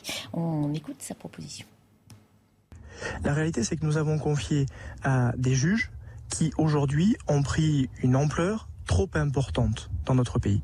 Et nous devons demain réorganiser le système. Pas proposer des lois cosmétiques qui ne fonctionneront pas. Non, réorganiser le système. C'est la raison pour laquelle je fais partie de ceux qui pensent que nous devons installer dans notre pays une cour de sûreté de la République, dont la mission sera de traiter en urgence des euh, décisions d'expulsion de celles et ceux qui menacent la sécurité sur notre territoire. Vous comprenez bien qu'un grand pays comme la France, face à des défis de lutte contre les haines et contre le terrorisme, ne peut pas continuer à être totalement désarmé comme il l'est aujourd'hui. Il faut nous réarmer parce que c'est euh, la nécessité absolue pour la défense de nos valeurs. Alors on rappelle que la Cour de sûreté, c'est une juridiction d'exception qui a déjà existé. Hein. on l'explique pour les plus jeunes dont on parlait déjà euh, tout à l'heure. Elle concernait les infractions euh, politiques. Elle a été créée en 1963 à la suite des attentats de l'OS. Ça ne nous dira peut-être euh, rien, mais c'est notre devoir de vous le rappeler. En tout cas, elle a été supprimée en 1981 après l'élection de François Mitterrand dont on a déjà parlé à la présidence de la République. Question donc, faut-il donc la rétablir? Est-ce que ça changerait quelque chose, Michael Sadou Je pense que ça ne changerait absolument rien. J'ai beaucoup de respect pour Aurélien Pradier, mais encore une fois, on est face à une proposition en l'air. Je crois que l'été euh, donne euh, des chaleurs à plusieurs hommes politiques. Faire une pause là. Euh, ils ont besoin de balancer des réformes sur Twitter comme ça pour se faire remarquer. Pourquoi ça ne changerait rien? D'abord parce que on n'a pas besoin de la création d'une cour de sûreté, d'une énième cour mhm. pour une simplification des procédures pénales ou d'expulsion. Deuxième chose, c'est qu'on a beau créer une cour de sûreté, euh, il faudrait quand même que les États étrangers d'origine euh, nous délivrent les laissés-passer consulaires. Alors c'était le cas dans l'affaire euh, l'imam Hussein, hein, on le rappelle, et c'est vrai que c'est une clé de blocage en général dans ces dossiers. Là, le, Maroc, avait délivré son laissez-passer consulaire. Tout à fait, mais le Maroc est non seulement un État ami, mais en plus il me semble que l'imam Hussein avait dit quelques propos fleuris sur la famille royale marocaine, donc elle avait envie de, de le récupérer pour s'en occuper comme il fallait. La troisième chose, euh, c'est qu'il euh, y a énormément d'autres choses à faire euh, que de créer une cour de sûreté traiter le problème de l'islamisme, l'organisation de l'islam, en, effet régler ce problème diplomatique, donc renégocier les accords bilatéraux au cas par cas avec les États d'origine. Mm-hmm. oui, et, en plus, je vais vous dire, créer une cour de sûreté la Cour de sûreté était composée principalement de militaires mhm. à l'époque. Mhm. Aujourd'hui, bah, c'était lié aussi effectivement à l'époque et au contexte. Bien sûr, mais aujourd'hui, elle serait composée de magistrats qui auraient certainement exactement les mêmes réflexes juridiques que dans les autres cours. On ne changerait pas de sociologie et, à mon avis, ça ne changerait strictement rien. Alors, point de vue euh, d'un autre de nos consultants, euh, Georges Fenech. Moi, l'idée que je, je, comprends derrière euh, la proposition d'Aurélien Pradier, c'est qu'il faut qu'on rationalise, c'est ce que je disais à l'instant, nos juridictions. On a un juge administratif, on a un juge judiciaire, on a la CADA, on a le Conseil d'État, on a la Cour d'appel, on a, c'est tellement complexe qu'on ne s'y retrouve plus. Et vous avez des recours multiples dont les délais sont différents suivant les situations. Vous avez des étrangers qui sont expulsables, d'autres qui ne le sont pas. Euh, tout ça est très compliqué. Peut-être est-il le, temps est-il venu précisément d'avoir une, une juridiction peut-être unique et à, une procédure qui soit simplifiée au maximum, avec des délais comme ont fait les Britanniques. Les Britanniques, il y a un guichet unique aujourd'hui. Et ça se passe très très rapidement. Et euh, pour certaines catégories d'étrangers rentrés en situation irrégulière, le recours euh, euh, contre l'expulsion ne peut se faire qu'une fois que l'étranger est expulsé. Thomas Carpellini, vous êtes d'accord avec ce que dit Georges Fenech? C'est vrai qu'on n'y comprend rien, il y a tellement de juridictions, de strates. Euh, il a... On dit qu'il faut simplifier et en même temps, les idées pour simplifier, c'est toujours d'ajouter un nouvel élément. c'est exactement ça. Donc il a, Georges Fenech a entièrement raison, juste pour revenir sur ce que disait le député Pradier, bon, bah, le concours Lépine des grandes idées est ouverte, la Cour de... Les grandes idées, si mal. ouais, les grandes idées, il serait peut-être temps à un moment d'aller prendre des vacances. Non, plus sérieusement, là où il a raison, c'est que aujourd'hui, la complexité relative à l'expulsion d'une personne est multiple. C'est-à-dire qu'il faut déjà dissocier. Est-ce que c'est du pénal ou l'administratif. À titre d'indication, là, c'est le tribunal administratif, c'est-à-dire pas un juge de l'ordre judiciaire, c'est un juge de l'ordre administratif. Alors qu'un juge pénal aurait pu décréter la même chose, mais il aurait été contredit par le juge administratif sous caution qu'il n'y a pas eu d'appel. Et même si la CEDH n'avait pas donné son accord, quoique elle est elle-même soumise au contrôle du Conseil d'État.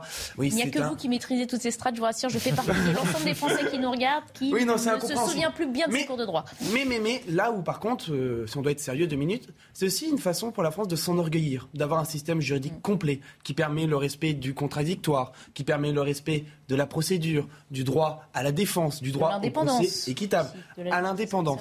Vous savez, après la question, c'est est-ce que l'enfer est pavé de bonnes intentions?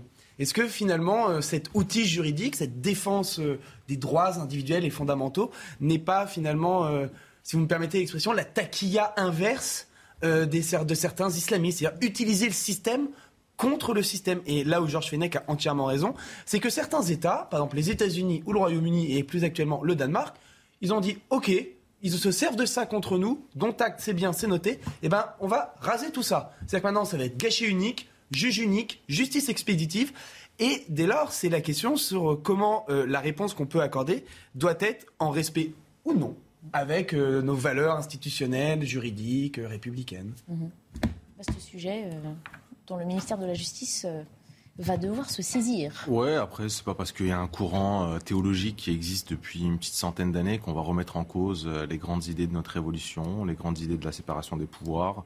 je pense que nous sommes suffisamment armés juridiquement pour mhm. combattre n'importe quelle situation. Maintenant, si on reste... Ah bah, à la preuve, on a un ministre de l'Intérieur là qui va faire appel bah hein, d'une décision de la justice concernant un individu ouvertement anti-républicain.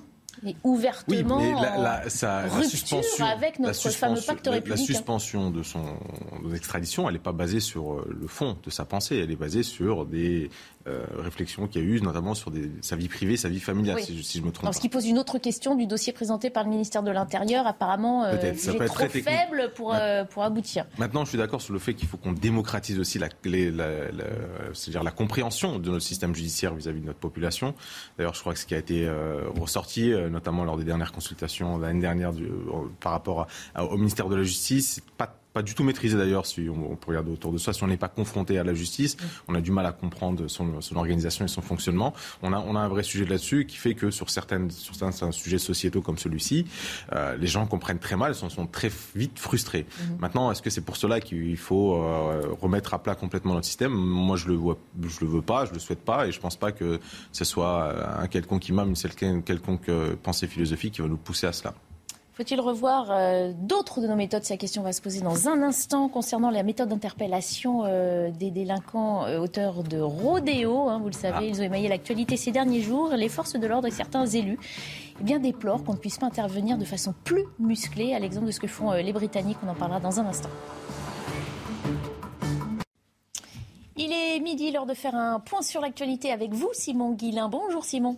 Bonjour Barbara et bonjour à tous. Ils sont paysagistes, professeurs ou encore chefs d'entreprise et font partie des 700 policiers réservistes issus de la société civile. Ces renforts patrouilleront jusqu'à la fin de l'été. La police nationale espère en recruter jusqu'à 30 000 d'ici 2030. Des volontaires dont la formation pose question puisqu'ils n'ont que 10 jours de formation avant d'être habilités à porter une arme. Mais alors concrètement, quel est le rôle d'un policier réserviste? Élément de réponse avec Bertrand Cavalier, il est expert en sécurité. Écoutez.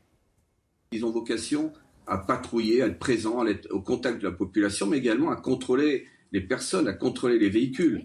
Donc euh, la formation est axée sur, bien entendu, la maîtrise du cadre juridique euh, de l'usage de la force, et plus spécifiquement de l'usage des armes, et puis euh, donc toute la, la, pleine maîtrise des principes de proportionnalité, d'absolue nécessité, et toujours de faire preuve du discernement. Mais il est vrai qu'il est souhaitable qu'il soit quand même mixé dans la mesure du possible avec un ancien policier, quelqu'un qui a de l'expérience. Et on va parler à présent des incendies en France. Depuis le début de l'année, 50 000 hectares ont été euh, brûlés dans le pays. Aujourd'hui, cinq incendies majeurs sont toujours en cours, notamment en Gironde, à Landiras, où 6 000 hectares de pins ont été brûlés et 3 000 personnes évacuées. Des incendies qui risquent de s'aggraver avec la chaleur en France. Météo France a placé 16 départements en vigilance orange canicule. Jusqu'à 40 degrés sont attendus dans le sud-ouest cet après-midi. C'est déjà la troisième fois depuis le début de l'été que le pays est frappé par un épisode caniculaire. Une nouvelle vague de chaleur qui devrait durer au moins jusqu'à samedi. Les conséquences de la sécheresse historique qui touche la France, la Loire est à sec. Autour du pont de Langeais, on peut désormais traverser le fleuve à pied. Une situation paradoxale pour les vacanciers qui profitent du beau temps mais qui forcément s'inquiètent pour le territoire. On voit ça avec Corentin Brio, regardez. Autour du pont de Langeais dans l'Indre-et-Loire, les fortes canicules ont asséché les alentours. Résultat, le niveau de la Loire est si bas que la traversée du fleuve peut désormais se faire à pied. Une situation paradoxale pour les vacanciers qui profitent du beau temps mais qui s'inquiètent pour le territoire. Euh, en tant que personne, moi là en tant que vacancier, euh, c'est plaisant. Euh, je préfère prendre mes vacances quand il y a du soleil que quand il y a de la pluie. mais voilà, c'est plus sur le long terme et les effets à long terme que ça peut avoir.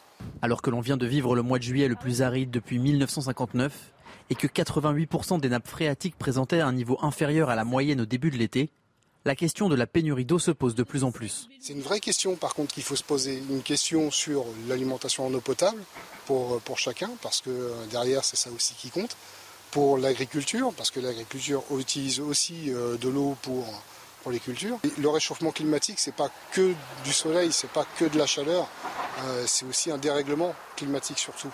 Alors que la vague de chaleur devrait durer jusqu'au 15 août, selon Météo France, le nombre de départements en vigilance orange devrait augmenter au fil de la semaine. Et on vient tout juste de l'apprendre, le beluga, découvert il y a une semaine dans la Seine, est mort ce matin. Il a dû être euthanasié lors de son transfert vers le port de Ouistreham. Le cétacé avait été sorti de la Seine la nuit dernière au cours d'une opération de 6 heures.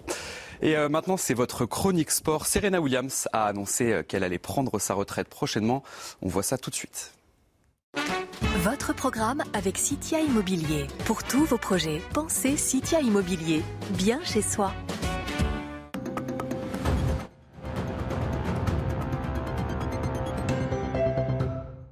Toutes les grandes histoires ont une fin, même celle des légendes.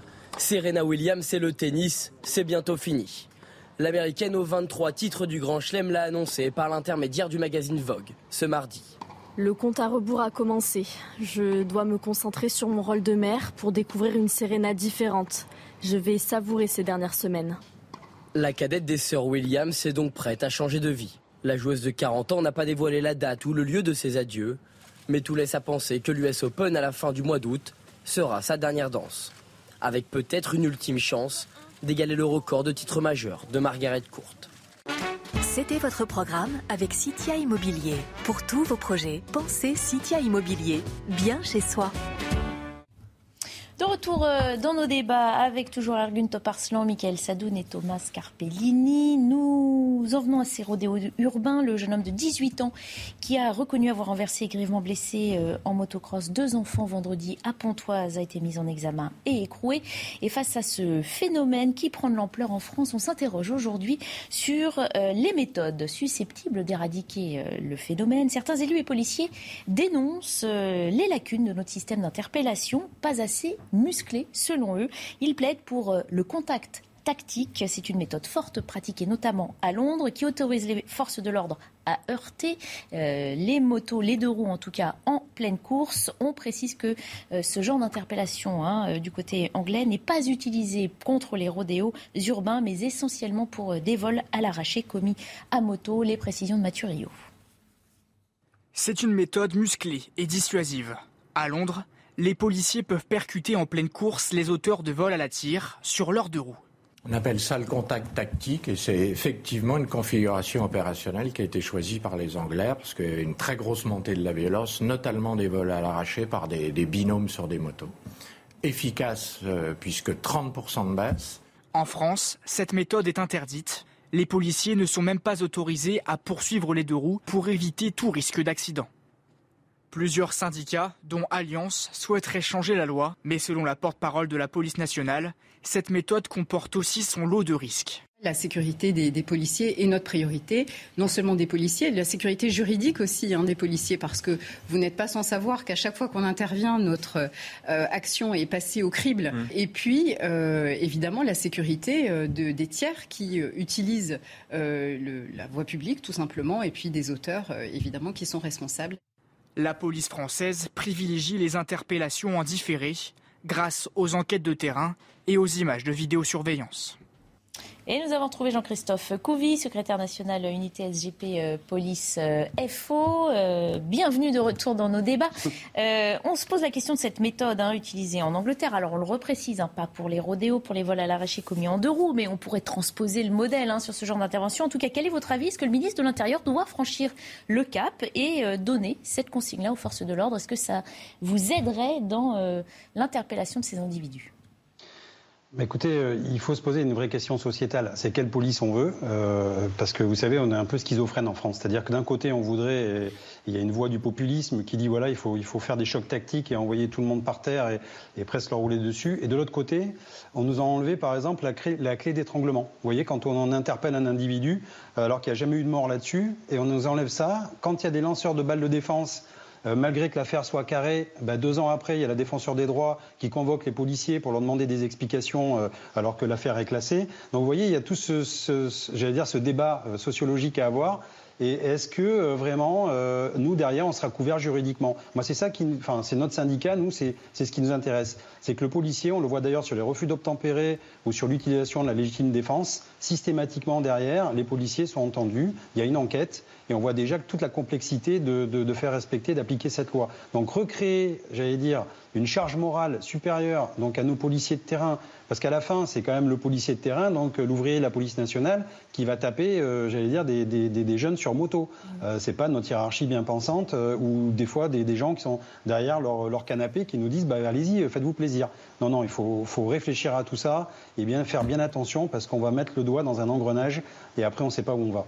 Si on met de côté cette question très précise, évidemment, et effectivement très concrète de la responsabilité euh, du policier engagé, est-ce que ça veut dire que la technique hein, du tamponnage, hein, on voit que c'est le mot employé, euh, pose aussi question, pose des problèmes peut-être au sein même des forces de l'ordre et que tous ne sont pas prêts euh, à aller aussi loin dans le contact? Bah, bien sûr, déjà les, Anglais nous le disent, il y a déjà aussi des, débats, même parmi les forces de l'ordre anglaises, il y a des policiers qui ne sont pas d'accord avec cette technique. Après, encore une fois, ça va être, si c'était accepté, admettons, allez, on nous dit voilà, à partir d'aujourd'hui c'est encadré par la loi, bah, il va falloir faire de la formation. C'est-à-dire qu'il va falloir des véhicules bien particuliers, il va falloir que les fonctionnaires de police deviennent aguerris à cette technique, parce que dès lors qu'il y a un, j'allais dire, un conducteur qui va aller au tapis, alors imaginons qu'il décède, mais même s'il décède pas, il y aura forcément une enquête judiciaire derrière. Et après, on va nous dire, voilà, est-ce que vous avez fait preuve de discernement? Est-ce que c'était carré? Pourquoi vous n'avez pas utilisé autre chose? Pourquoi, pourquoi, pourquoi? Et on voit bien que le policier, lui, il a une charge mentale et, et, et, morale sur ses épaules. Il doit faire toute sa carrière avec ça. Et ça, c'est très compliqué, je veux dire, pour un policier euh, d'aller là-dedans. Alors oui, il peut y avoir des débats, on ne ferme pas la porte totalement, mais encore une fois, c'est un débat sociétal, c'est quelle police on veut. Est-ce qu'on veut une police ultra répressive ou est-ce qu'on veut justement une police aussi qui se rapproche de la population et j'allais dire qui renoue contact et travailler peut-être un peu plus en amont pour essayer d'aller, j'allais dire, intervenir dans les, dans les quartiers sensibles pour euh, réquisitionner ces, ces motos et, les détruire. Mmh. Merci beaucoup euh, Jean-Christophe Couvi d'être euh, réintervenu dans notre euh, émission. Je vous laisse tranquille pour l'après-midi. En tout cas, le temps de mon émission 14h. Peut-être que mes confrères feront de nouveau appel à vous. Merci pour, pour votre éclairage. Ergun Toparslan, c'est vrai qu'on vend toujours hein, ce qui se fait aussi dans nos pays européens, voisins dans certains secteurs. Est-ce que cette technique-là est du genre à pouvoir séduire le ministre de l'Intérieur? Qui a dit qu'il voulait non seulement augmenter hein, les contrôles, hein, il a appelé euh, les forces de l'ordre à faire 10 000 contrôles hein, concernant les rodéos urbains sur le seul mois d'août. Mm. Euh, derrière, on se doute qu'il a aussi à cœur de mettre fin à ces phénomènes. Alors, il y a un vrai débat sur cette méthode aussi. Il ne faut pas, pas, perdre de vue tout, d'abord un, débat matériel, parce qu'on a eu un très long chemin pour renouveler, ne serait-ce que les véhicules de nos forces de l'ordre. On voit venir, on n'a pas les moyens. Non, non, non, c'est pas du tout ça. des motos aux forces de l'ordre. On a nos nouvelles 5008 et nos nouvelles 3008. Oui, on investit dans des voitures, mais pas dans des motos. Non, non, on investit également dans des motos, mais euh, tout d'abord, quand on fait ce genre d'action avec une, un véhicule neuf, bon, effectivement, il y aura des impacts euh, à venir derrière. Et, je pense qu'il y a un volet qu'on oublie complètement et qui se fait d'ailleurs en Angleterre, y compris dans certains quartiers où il y a ce phénomène un peu trop euh, de, de, roues, euh, qui est euh, celui de la prévention, notamment dans le quartier de Tottenham ou Hackney dans le nord de Londres. Ils ont cette réflexion aussi avec les citoyens pour euh, justement aguerrir, former au risque que ça peut avoir, euh, l'utilisation des deux roues, etc. Je pense que c'est un, tout un aspect. Parce qu'on n'est pas au-delà euh, la prévention. Mais nous, on n'est pas au-delà de la prévention. C'est-à-dire que nous, les, nos jeunes, nos jeunes dans le quartier, nous, nos jeunes dans les quartiers, ils mettent même pas de casque quand ils utilisent des deux roues. C'est extrêmement dangereux, tout d'abord pour eux. Et quand on n'a pas cette bah, ils le savent bien, simplement. Euh... Ouais, mais ils le savent bien. Mais quand on met dedans, quand on met dans des associations de quartier, quand on met dedans, y compris les parents, pour leur expliquer qu'à un moment donné, que voir leur fils faire des deux roues sans casse, c'est dangereux, y compris pour eux, on s'en sortira pas. L'histoire des rodéos, cette culture rodéo, comme on appelle ça, parce qu'apparemment c'est une nouvelle mmh. culture. Je sais pas d'où elle nous arrive. On a l'impression que c'est le nouveau loisir euh, jeune dans les Je, je sais pas, ça, ça, existe depuis depuis un petit bout de temps, mais ça fait beaucoup plus de bruit euh, qu'autre chose. Ça dérange pas mal de monde, mais on a du mal à mettre autour de la table toutes ces personnes-là qui sont concernées par le sujet-là, parce que c'est les habitants tout d'abord. Mmh. ceux qui font les rodéos eux-mêmes. Et il y, a un problème également de. Est-ce qu'on ne se trompe pas de combat? Parce que pendant qu'on essaie de faire la prévention, voilà, malheureusement. il faut les euh, deux, mais il faut Il y a des blessés aussi, Michael Sodon.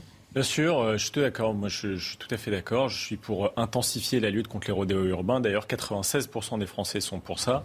Euh, je suis d'abord pour systématiser les courses poursuites.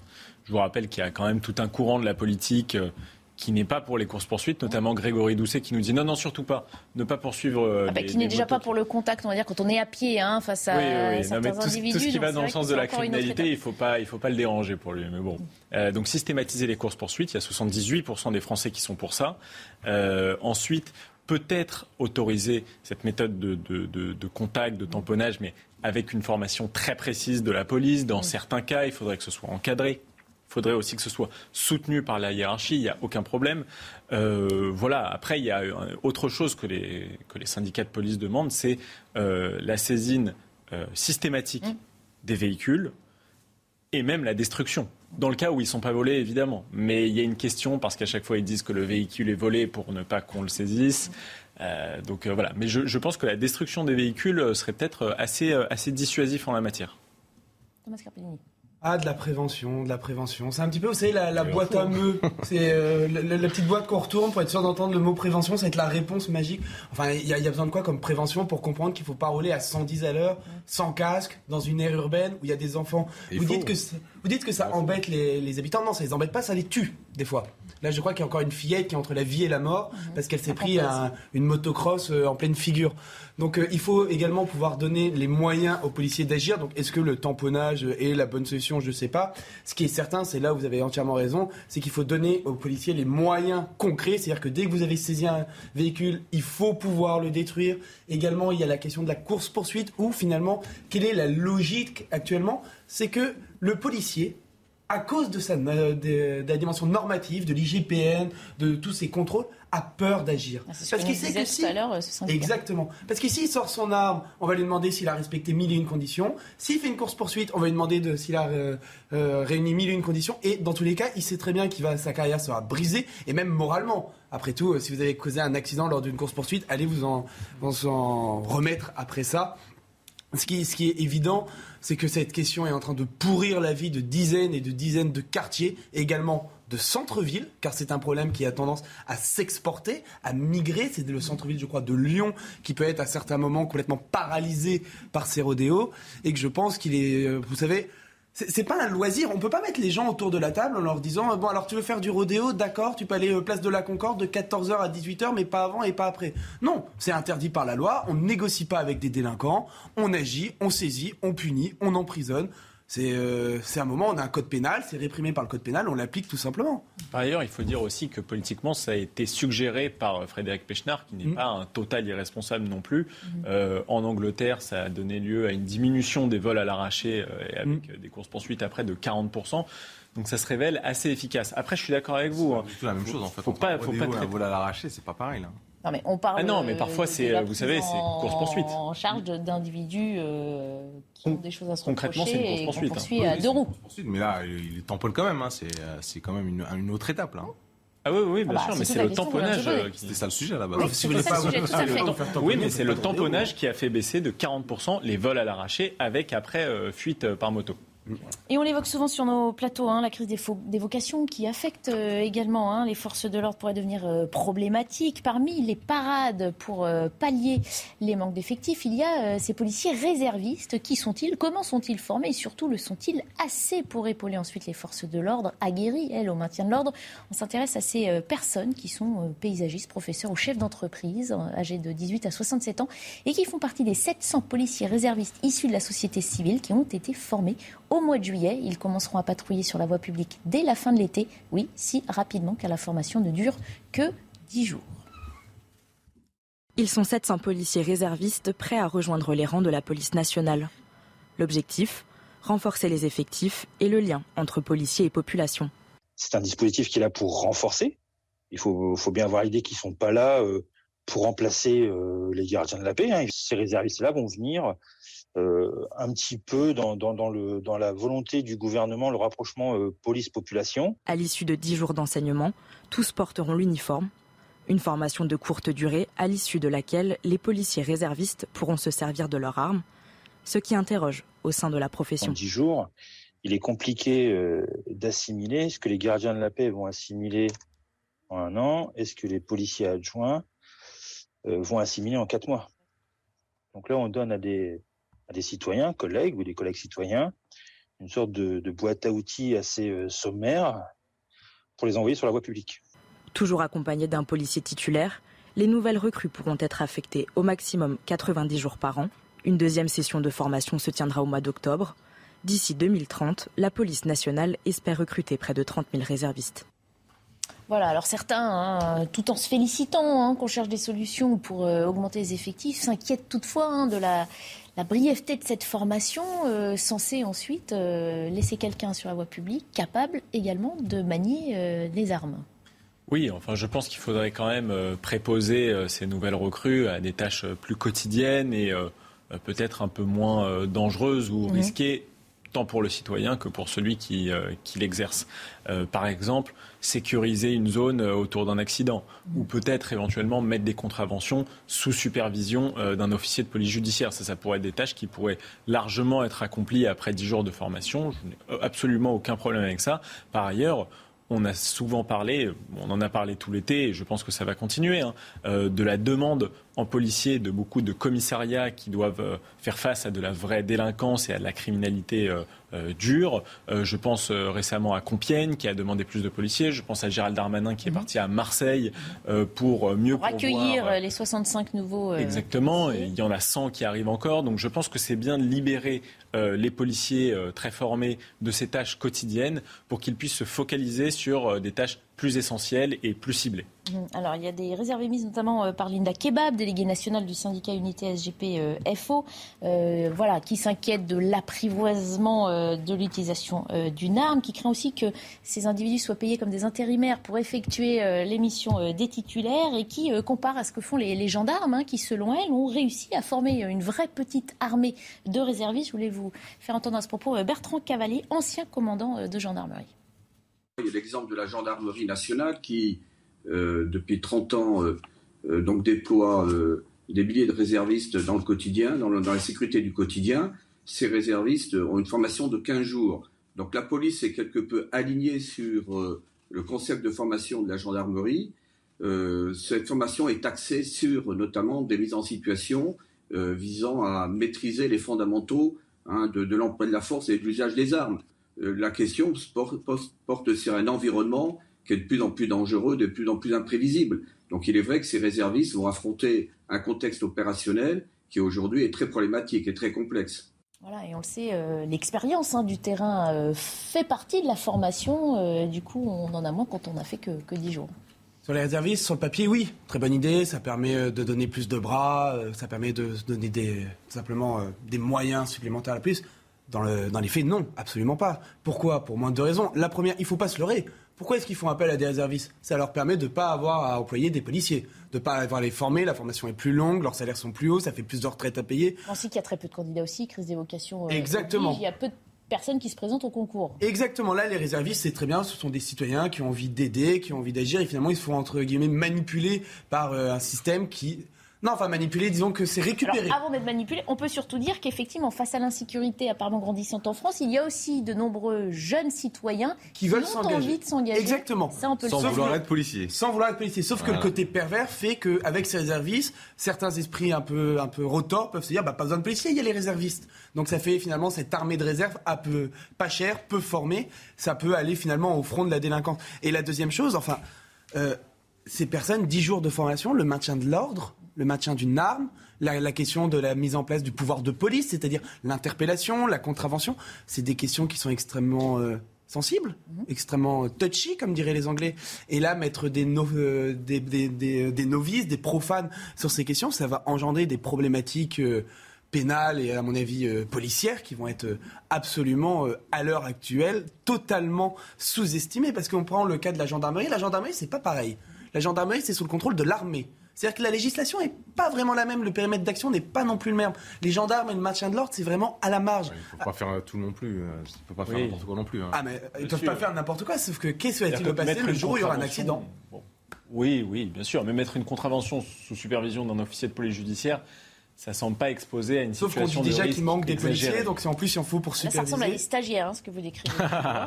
c'est un peu ça. Non, la, réalité c'est que d'un côté, euh, on, peut euh, mettre en avant le, sujet de l'insécurité, de l'autre, on ne peut pas euh, systématiquement contester toute initiative euh, hybride, bonne, pas bonne. on peut juste laisser le temps à l'initiative. On sait l'impact que ça peut avoir, ne serait-ce que d'avoir une présence d'un uniforme sur un territoire, c'est extrêmement important. C'est pour ça que pour beaucoup de personnes, la police de proximité avait un intérêt, même si ça a été parfois euh, mal euh. Mais le fait d'avoir certains policiers à certains endroits visibles, ne serait-ce que le nom visible, le nom police tout à fait visible, ça rassure, ça fait du bien et ça montre aussi une présence. Donc ça, on ne peut pas faire un, trait là-dessus et, le renier complètement. Euh, c'est une initiative, c'est une réflexion hybride. Voilà, on sait qu'il faut aller rechercher des, policiers, on sait qu'il y a un besoin euh, de formation, que ça prend un peu plus de temps pour des policiers titulaires. Pourquoi ne pas se mettre cette option euh, pour d'autres personnes, pour d'autres profils? On salue effectivement hein, la recherche de solutions, en tout cas, euh, pour pallier les manques d'effectifs. Il nous reste quelques minutes pour évoquer ce nouvel épisode de chaleur en France. Le mercure euh, devrait une fois encore grimper jusqu'à 40 degrés cet après-midi dans le sud-ouest et la calmie n'est pas attendue avant dimanche. Euh, il va donc falloir s'y habituer, on nous dit. Il faut tenir. Hein. Alors on se pose à présent la question devons-nous changer nos habitudes, voir notre rythme de vie C'est le Parisien qui titre ce matin La France à l'heure espagnole. Sommes-nous prêts à nous mettre à l'heure espagnole? On va partir à Madrid retrouver notre correspondant Frédéric euh, Treini. Bonjour Frédéric. L'heure espagnole, vous la vivez, vous, tous les jours? De quoi parle-t-on exactement? Elle ressemble à quoi cette journée à l'heure espagnole?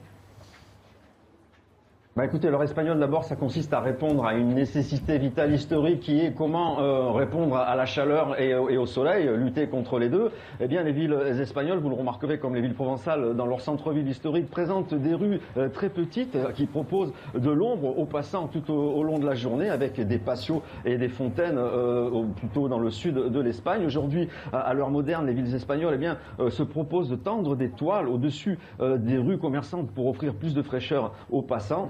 Certaines villes comme Cordoue proposent des circuits euh, touristiques aux visiteurs pour leur indiquer à quelle heure les rues sont à l'ombre ou euh, sont au soleil. Et puis, alors bien évidemment, ça passe par un aménagement euh, des horaires, aménagement qui touche tout d'abord les écoliers, puisqu'à partir du mois de mai, eh bien, on passe en horaire d'été, plus de cours l'après-midi à partir de 13h pour les enfants de primaire et du collège.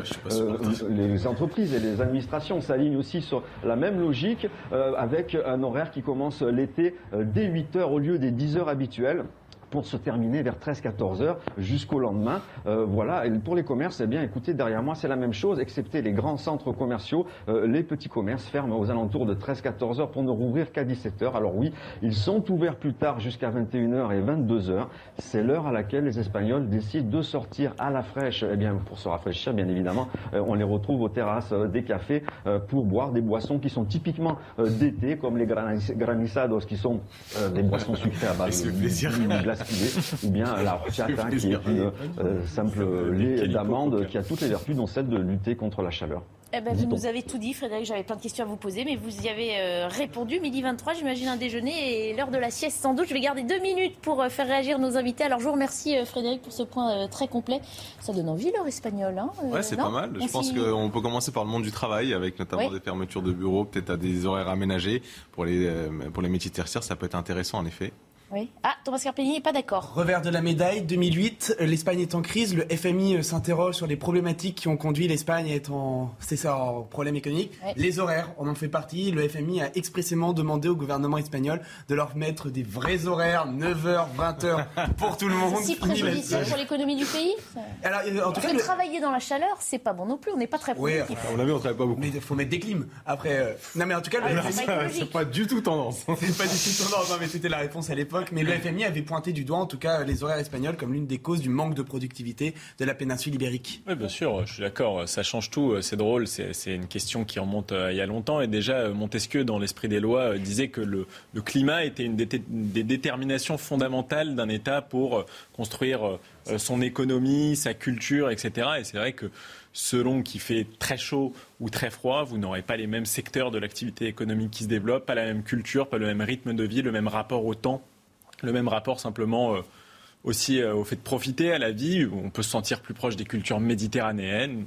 Voilà, je pense qu'il y en a certains. J'en fais. Français et Espagnols sont un peu cousins. Hein. On dit qu'on est un petit peu euh, plus proche, en tout cas, d'Espagnols ou des ah Italiens que de nos cousins suédois ou C'est sûr. Surtout à Perpignan, c'est comme l'Espagne. Hein. mais voilà, l'avantage de la France, c'est qu'on a encore une diversité de, de terroirs, de climats qui nous permettent de toucher à beaucoup de cultures et de manières de travailler en même temps. Peut-être qu'il faudra s'adapter à l'avenir. Bon, on verra ça. Merci en tout cas euh, de nous avoir apporté euh, vos commentaires. On a bien terminé sur une petite note un peu plus légère, c'est vrai, même si euh, il va falloir qu'on tienne le coup hein, jusqu'à dimanche. Au travail, vous partez, moi je, je, reste ici puisque Midi News se poursuit.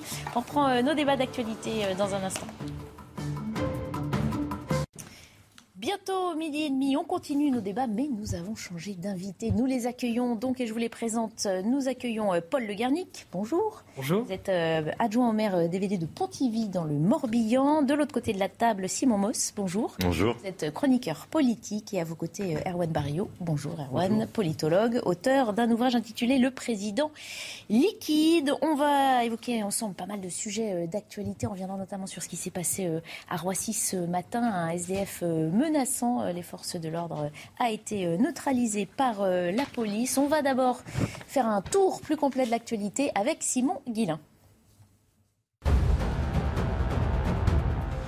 En Gironde, le feu a repris près de Landiras. 6000 hectares de pins ont déjà brûlé et 6000 personnes ont été évacuées. Les pompiers qualifient la situation de très défavorable dans plusieurs communes alentours. Entre 450 et 500 soldats du feu sont mobilisés. Des moyens aériens sont également engagés.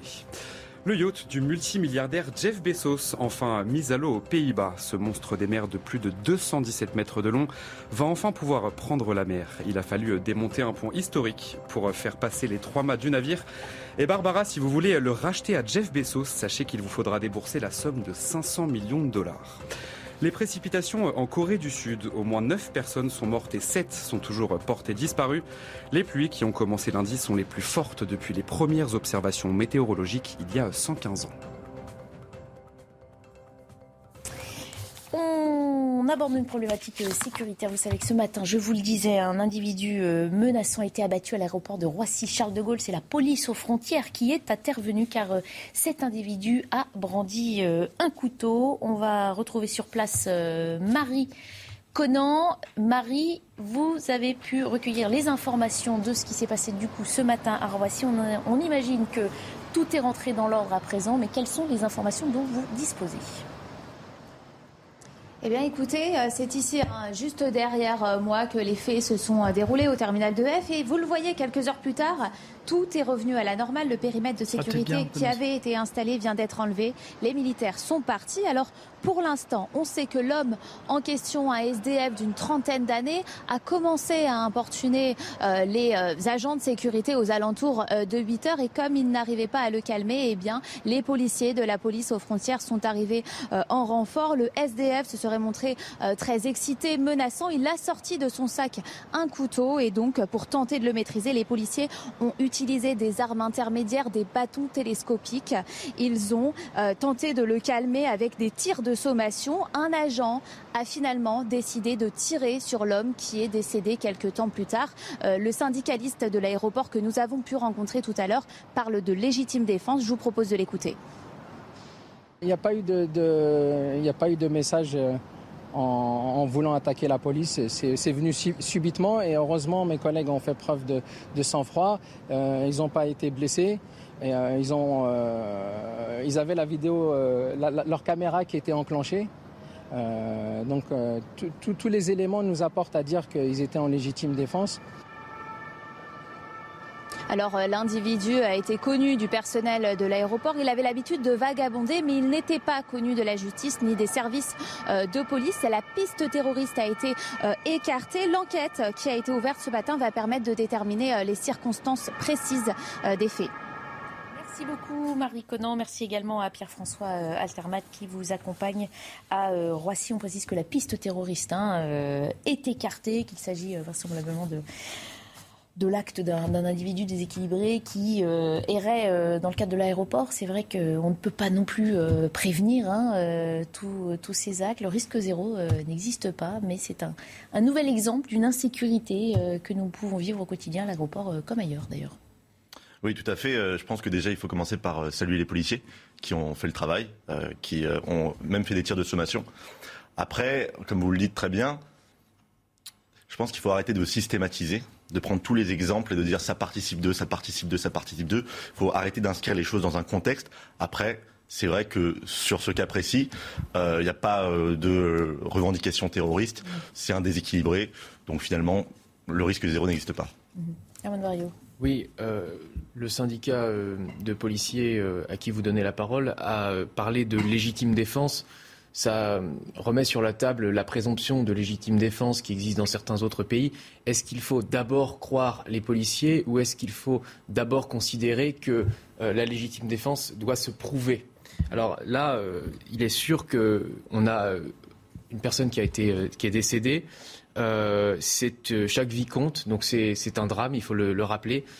On parle d'une intervention de neutralisation d'un individu menaçant qui sort d'un individu menaçant, mais à la, lame. Euh, Absolument, mais l'enquête doit dire si euh, la réplique des policiers était réellement proportionnée ou non. Est-ce que, euh, certes, ils ont fait des tirs de sommation, est-ce qu'ils n'auraient pas pu tirer d'abord dans les jambes de l'individu plutôt que d'engager son pronostic vital? Ça, c'est la question. Je soutiens absolument les forces de l'ordre. Je sais à quel péril et dans, quel risque ils évoluent chaque jour.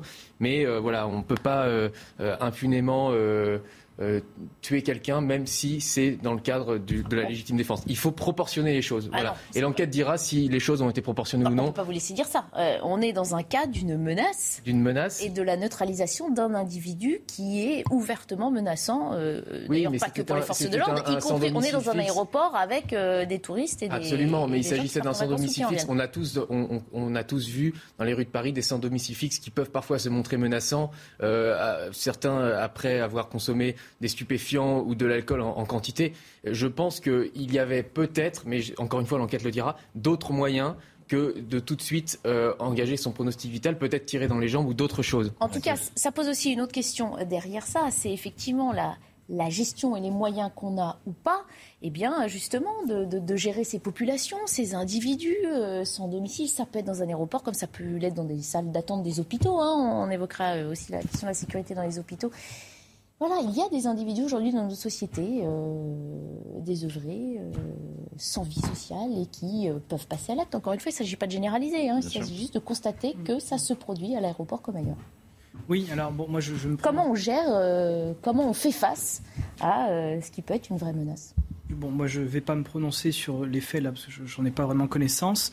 Mais euh, en tant qu'adjoint au maire, donc dans une ville de 15 000 habitants en Bretagne, là, euh, Pontivy, donc on a effectivement des populations un peu de vagabonds qui sont mhm. pas faciles à gérer. Et je crois que l'accent doit être mis sur euh, la médecine psychiatrique et les, capacités de pouvoir maintenir ces gens-là en milieu fermé quand ils sont dangereux. Puisqu'on a, je ne sais pas si c'était le cas de cette personne-là, je ne dis pas cela, mais on a des personnes qui vont être condamnées à de multiples reprises ou qui vont être vues de multiples fois par les gendarmes euh, et, par les hôpitaux et sur lesquels on ne peut pas contraindre aux soins, euh, puisque chacun peut défendre aussi son, propre point de vue. Donc il y a des problèmes d'alcool, de drogue et de, surtout de problèmes psychiatriques vraiment qui sont importants et euh, une partie du problème, je pense, serait réglée, en tout cas de ce que j'ai eu de mon expérience, si ces gens-là étaient maintenus donc dans des hôpitaux avec les moyens appropriés, ce qui n'est pas le cas actuellement. oui, si je peux me permettre pour répondre à mon voisin, c'est que on peut dire ça pour tout. On peut invoquer le droit à la légitime défense pour tout et euh, le discuter aussi. C'est-à-dire que euh, vous parlez euh, de, tirer dans les jambes. le tir dans les jambes, ça tue aussi.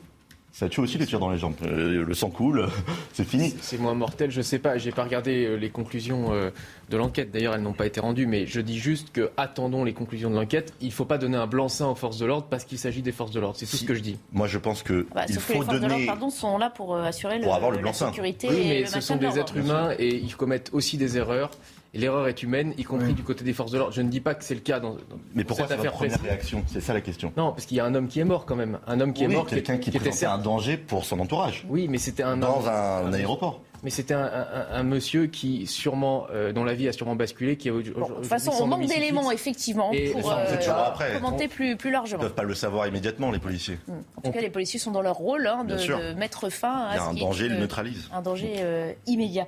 On se pose la question de la sécurité aussi dans les hôpitaux parce qu'il y a ce fait divers sordide hein, survenu le 27 juillet. Deux viols ont été commis à 30 minutes d'intervalle par un même individu au sein de l'hôpital de Nanterre. Les patientes ont été agressées euh, dans leur lit. Le principal suspect, un homme euh, âgé euh, d'une quarantaine d'années, est en fuite et toujours activement recherché. Fabrice Elsner, Sacha Robin avec le récit de Valentine Leboeuf.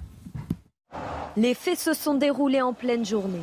Le 27 juillet dernier, deux patientes âgées de 68 et 78 ans ont été violées à l'hôpital de Nanterre, à 30 minutes d'intervalle. Le personnel n'en revient toujours pas. Ça ne devrait pas exister tout ça. Ça ne devrait pas être. C'est inadmissible. Donc quand on est d'hôpitaux, c'est pour se faire euh, soigner à la base. C'est pas pour se faire violer. C'est une chose qui n'est jamais arrivée à Nanterre, ça jamais. Ou même ailleurs, mais là c'est vraiment choquant. En tous les cas, personnel, nous, j'étais choqué. est tous choqués, on en parlait entre nous, et puis après la direction a fait ce qu'il fallait. Les contrôles ont été renforcés à l'entrée de l'hôpital et les agents de sécurité font des rondes plus fréquemment. De quoi rassurer le personnel. On rentre pas comme ça. On, rentre avec notre badge. moi qui travaille, on nous demande notre badge. Et, les, patients euh, ou les visiteurs, ils s'inscrivent euh, avec euh, leur carte d'identité. La vidéosurveillance a permis d'obtenir des images de l'individu. Il est toujours activement recherché par les forces de police. Voilà, encore une fois, on ne généralise pas, on, on se fait l'écho euh, d'un fait divers sordide. Quiconque s'est déjà rendu à l'hôpital, effectivement, a pu le constater. Hein. on, rentre dans un hôpital facilement. Et c'est tant mieux. Enfin, entendez-moi bien là, je ne suis pas là pour dire qu'il faut tout sécuriser. Simplement, quand on voit ce qui s'est passé là, c'est vrai que si le personnel soignant a des badges, comme nous disait cette soignante, hein, euh, pour accéder euh, à l'intérieur vraiment des bureaux de l'hôpital, c'est vrai que ça pose question sur notre sécurité, y compris dans des endroits où on vient pour se faire soigner. C'est vrai, on vient pour se faire soigner dans les hôpitaux. Moi, je pense évidemment, euh, j'invente pas euh, l'eau chaude en disant ça, que l'hôpital doit être un sanctuaire, un véritable havre de paix, surtout quand on sait ce qui s'y déroule, ce qui s'y passe. Euh, c'est pas toujours euh, un endroit où, on fait la fête, où on est content. Après, je pense en effet, et je vais me répéter, que là pour le coup on est sur un fait divers, mmh. c'est-à-dire que on a tous été dans des hôpitaux, je pense, pour visiter un proche ou pour soi-même il y a des vigiles, il y a un service de sécurité partout en France.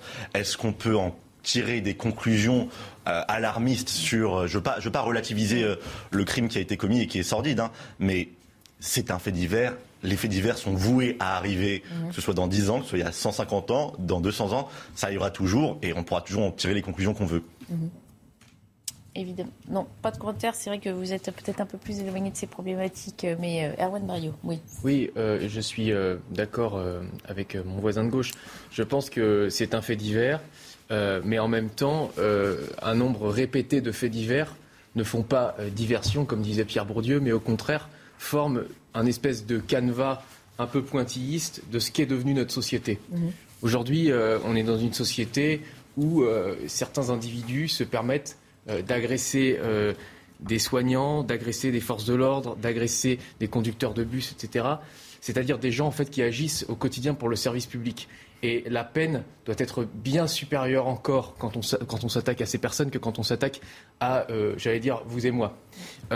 Ces, personnes-là font un métier d'intérêt général. Les soignants, comment est-ce qu'on peut accepter que quelqu'un qui sert à soigner autrui soit agressé. Et alors, le, on voit ces rappels dans les hôpitaux. Hein, quiconque est déjà allé à l'hôpital a aussi vu hein, euh, ces rappels de la loi qu'agressé un soignant est passible d'une peine, une amende. Euh, oui. Euh, si on doit le rappeler, c'est qu'effectivement, dans les faits, ils le vivent. Et c'est, le cas dans l'ensemble des services publics. Si vous allez à la, caisse d'allocation familiale aussi, quand vous êtes face à l'agent, vous avez ce message qui est répété en permanence, comme si finalement la société, autrefois plutôt pacifiée, s'était transformé en une société euh, potentiellement d'ultra-violence.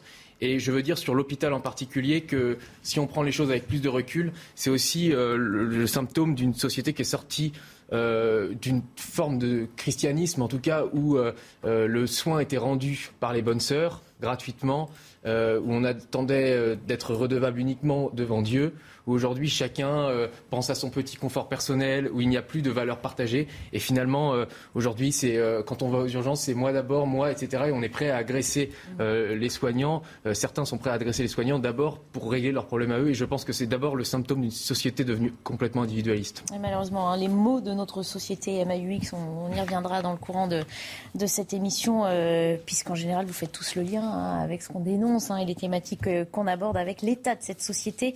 On va parler un peu politique euh, d'abord, avec ce serpent de mer de notre vie politique française. La question du droit de vote des étrangers, elle sera de nouveau débattue à la rentrée euh, parlementaire. C'est le député euh, Renaissance Sacha Houlier qui dépose une proposition de loi pour accorder donc ce droit de vote et le droit d'éligibilité aux élections municipales à tous les étrangers, même non européens. Proposition hein, qui fait bondir notamment à droite de l'échiquier politique. On va d'abord faire le point de quoi parle exactement C'est Valentine Leboeuf qui nous dit. L'objectif de cette proposition de loi est d'accorder le droit de vote et d'éligibilité aux élections locales à tous les étrangers, c'est-à-dire que même les non-européens résidant en France pourraient voter ou être élus aux élections municipales. Depuis 1992, seuls les citoyens des pays membres de l'Union européenne peuvent voter aux élections municipales. Le député Sacha Houlier veut donc lever cette condition. Nous la devons, dit-il, à celles et ceux qui participent au dynamisme de notre société, s'impliquent dans la vie économique, associative ou syndicale et contribuent à l'impôt. Les réactions n'ont pas tardé, notamment à l'extrême droite. Le président par intérim du Rassemblement national, Jordan Bardella, dénonce, je cite, une dépossession finale des Français de leur pays. À droite, le député LR Éric Ciotti a affirmé dans un tweet qu'il s'opposait de toutes ses forces à ce texte qu'il qualifie de grave et dangereux. La proposition de loi a été déposée à titre personnel au groupe Renaissance il y a une semaine. Elle sera discutée à l'Assemblée nationale à la rentrée. Alors on le rappelle, depuis 1992, euh, seuls les citoyens des pays membres de l'Union européenne peuvent voter lors des élections euh, municipales françaises. Question donc, euh, Paul Le Garnic, Sacha Oulier a-t-il raison de vouloir lever cette condition?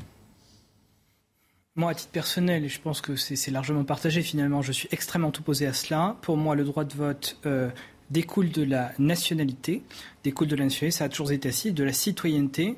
Hein, on sait que dans la famille de Périclès même, euh, à Athènes, toute sa famille ne votait pas mhm. parce qu'il respectait les principes de la démocratie athénienne.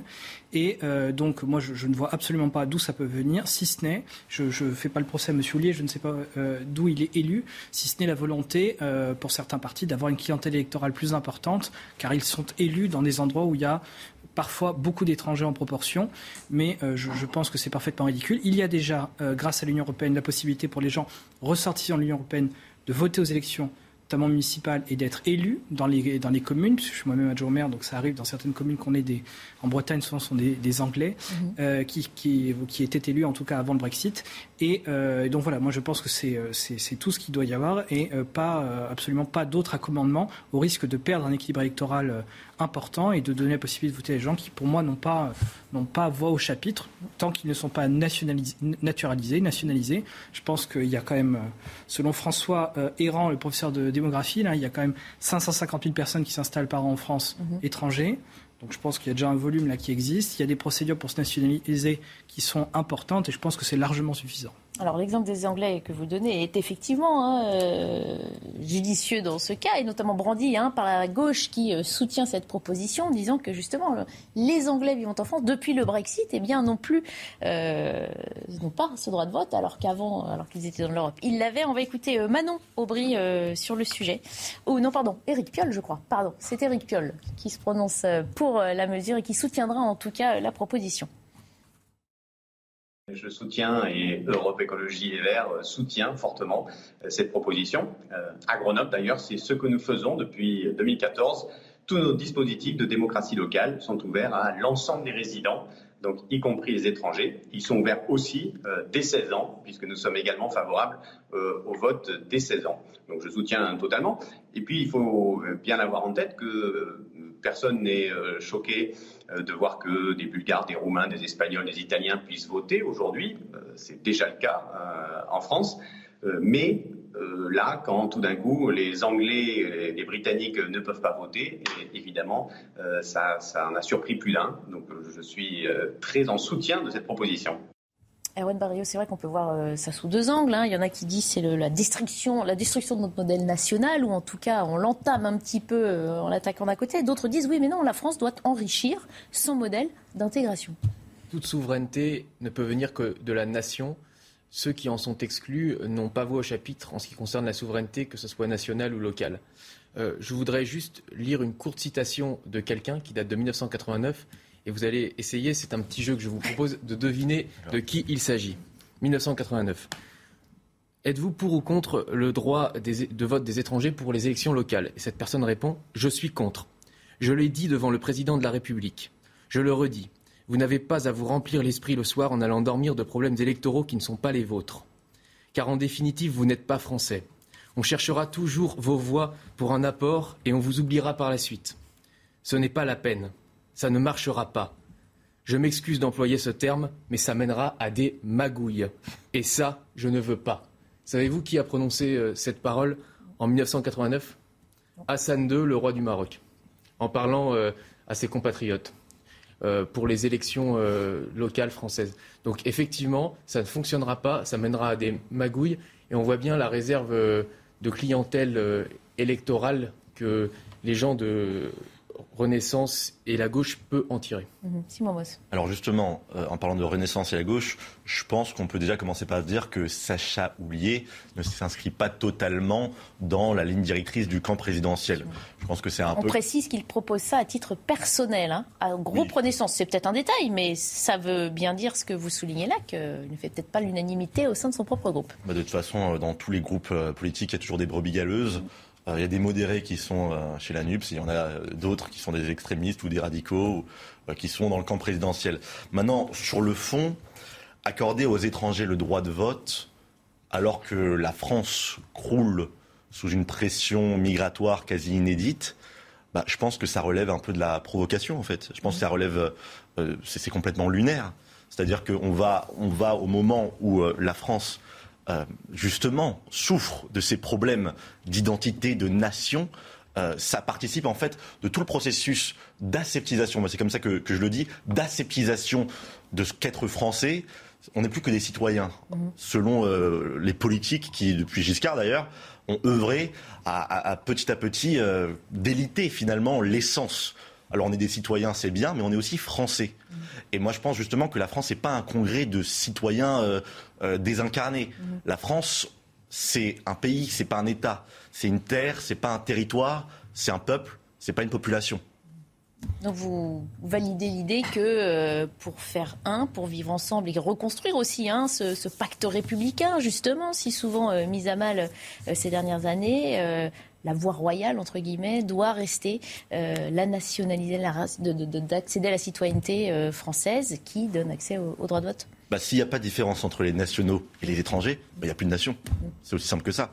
Et justement, on est en ce moment, euh, on l'a vu pendant la campagne, à un moment où la question de ce qu'est la France se pose. Est-ce que la France, c'est juste, c'est seulement un territoire, une république, quelque chose un peu d'universel désincarné, ou au contraire, est-ce que la France c'est une nation? Et justement, je pense que ce vote, c'est pour ça que je dis que euh, l'idée d'accorder aux étrangers le droit de vote, c'est une provocation en fait, c'est complètement lunaire. Et je pense que la majorité des Français sont contre. Alors, Gérald Darmanin, hein, euh, qui propose un débat au Parlement en octobre hein, sur euh, l'immigration, est fermement opposé à la mesure. Éric Ciotti a aussi dit qu'il mettrait toutes ses forces dans la bataille contre la proposition. Écoutez. C'est une erreur, c'est une faute même, c'est une provocation de la part de Sacha Houlier. J'attends pour ma part euh, une réponse très claire du gouvernement. J'ai entendu la prise de position du ministre de l'Intérieur s'opposant à cette mesure.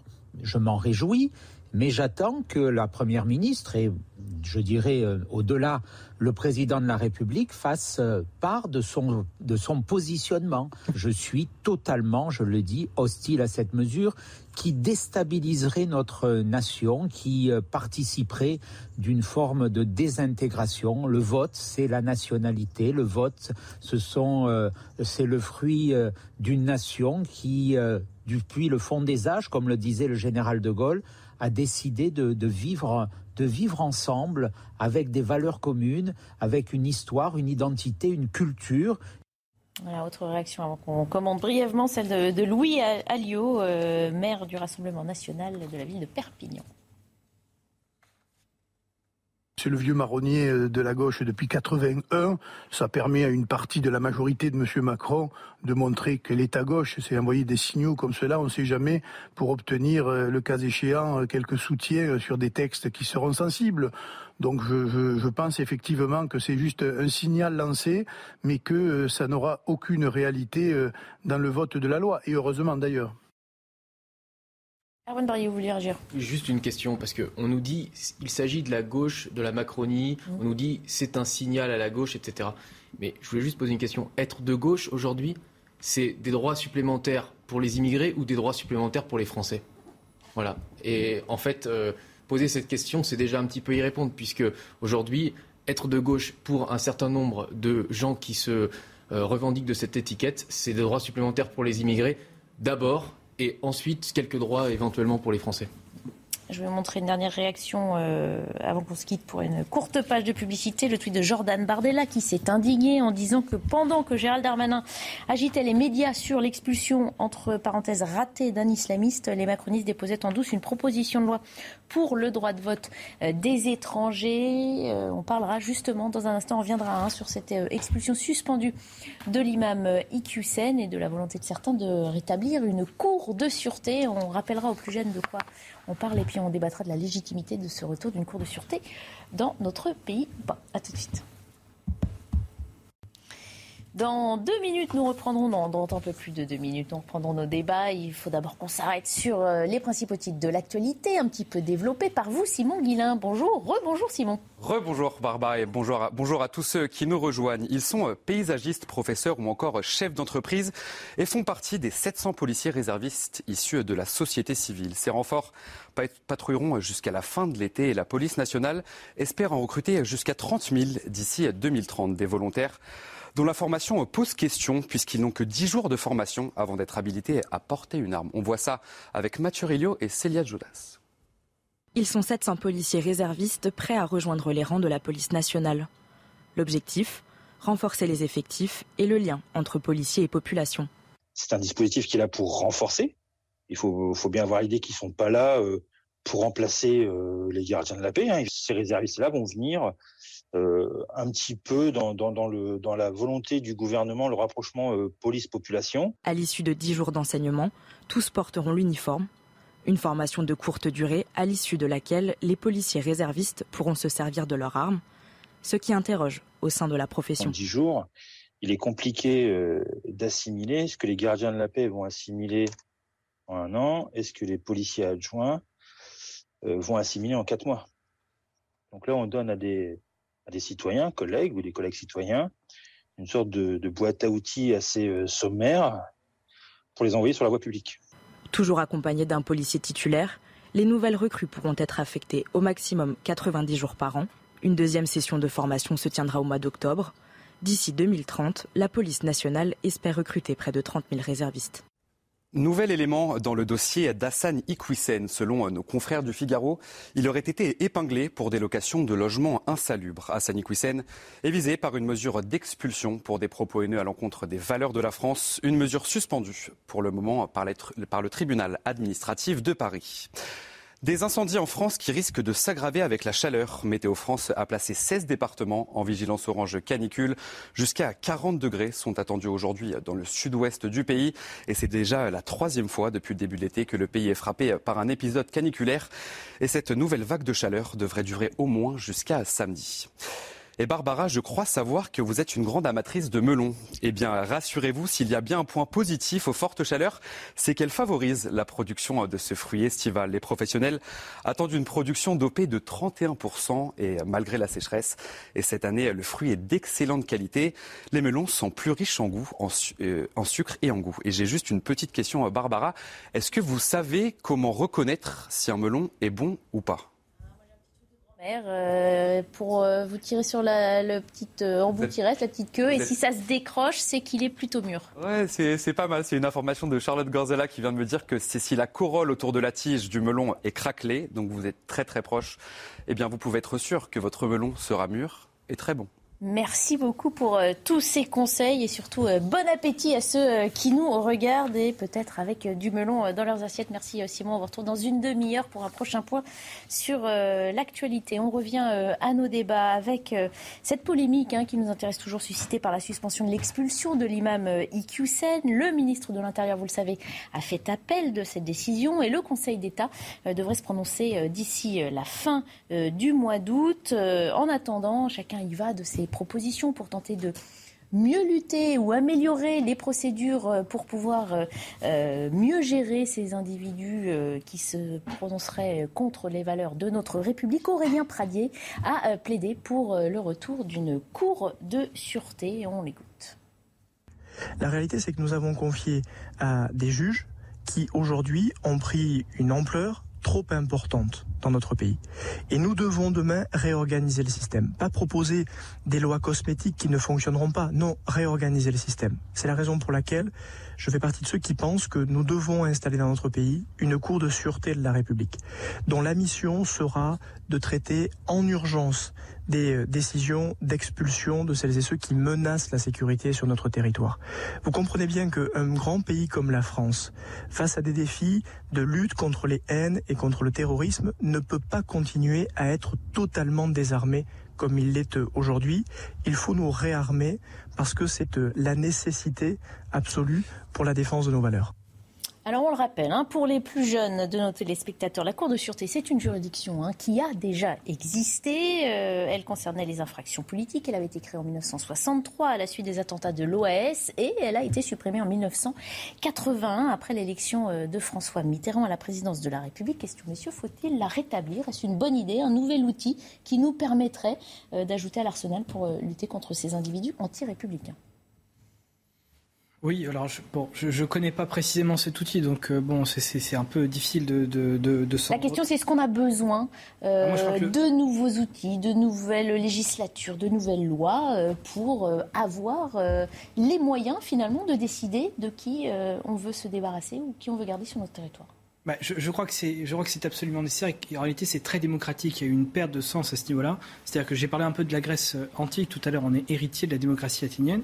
Et dans la démocratie athénienne, il y avait possibilité, même pour des gens extrêmement bien installés et sans doute bien plus recommandables que ce monsieur, euh, d'être banni quand la majorité des citoyens consultés euh, le décidaient. Et je, bon, je connais pas les formes juridiques que ça devrait prendre, mais il me semble qu'il est sain qu'un corps constitué, qu'une communauté comme un pays comme la France soit en mesure de, décider du bannissement euh, donc euh, des, gens qui ont euh, des influences mauvaises et néfastes, même avant qu'ils, en l'occurrence avant qu'ils commettent un crime, puisque je pense qu'il n'est pas accusé d'un crime particulier.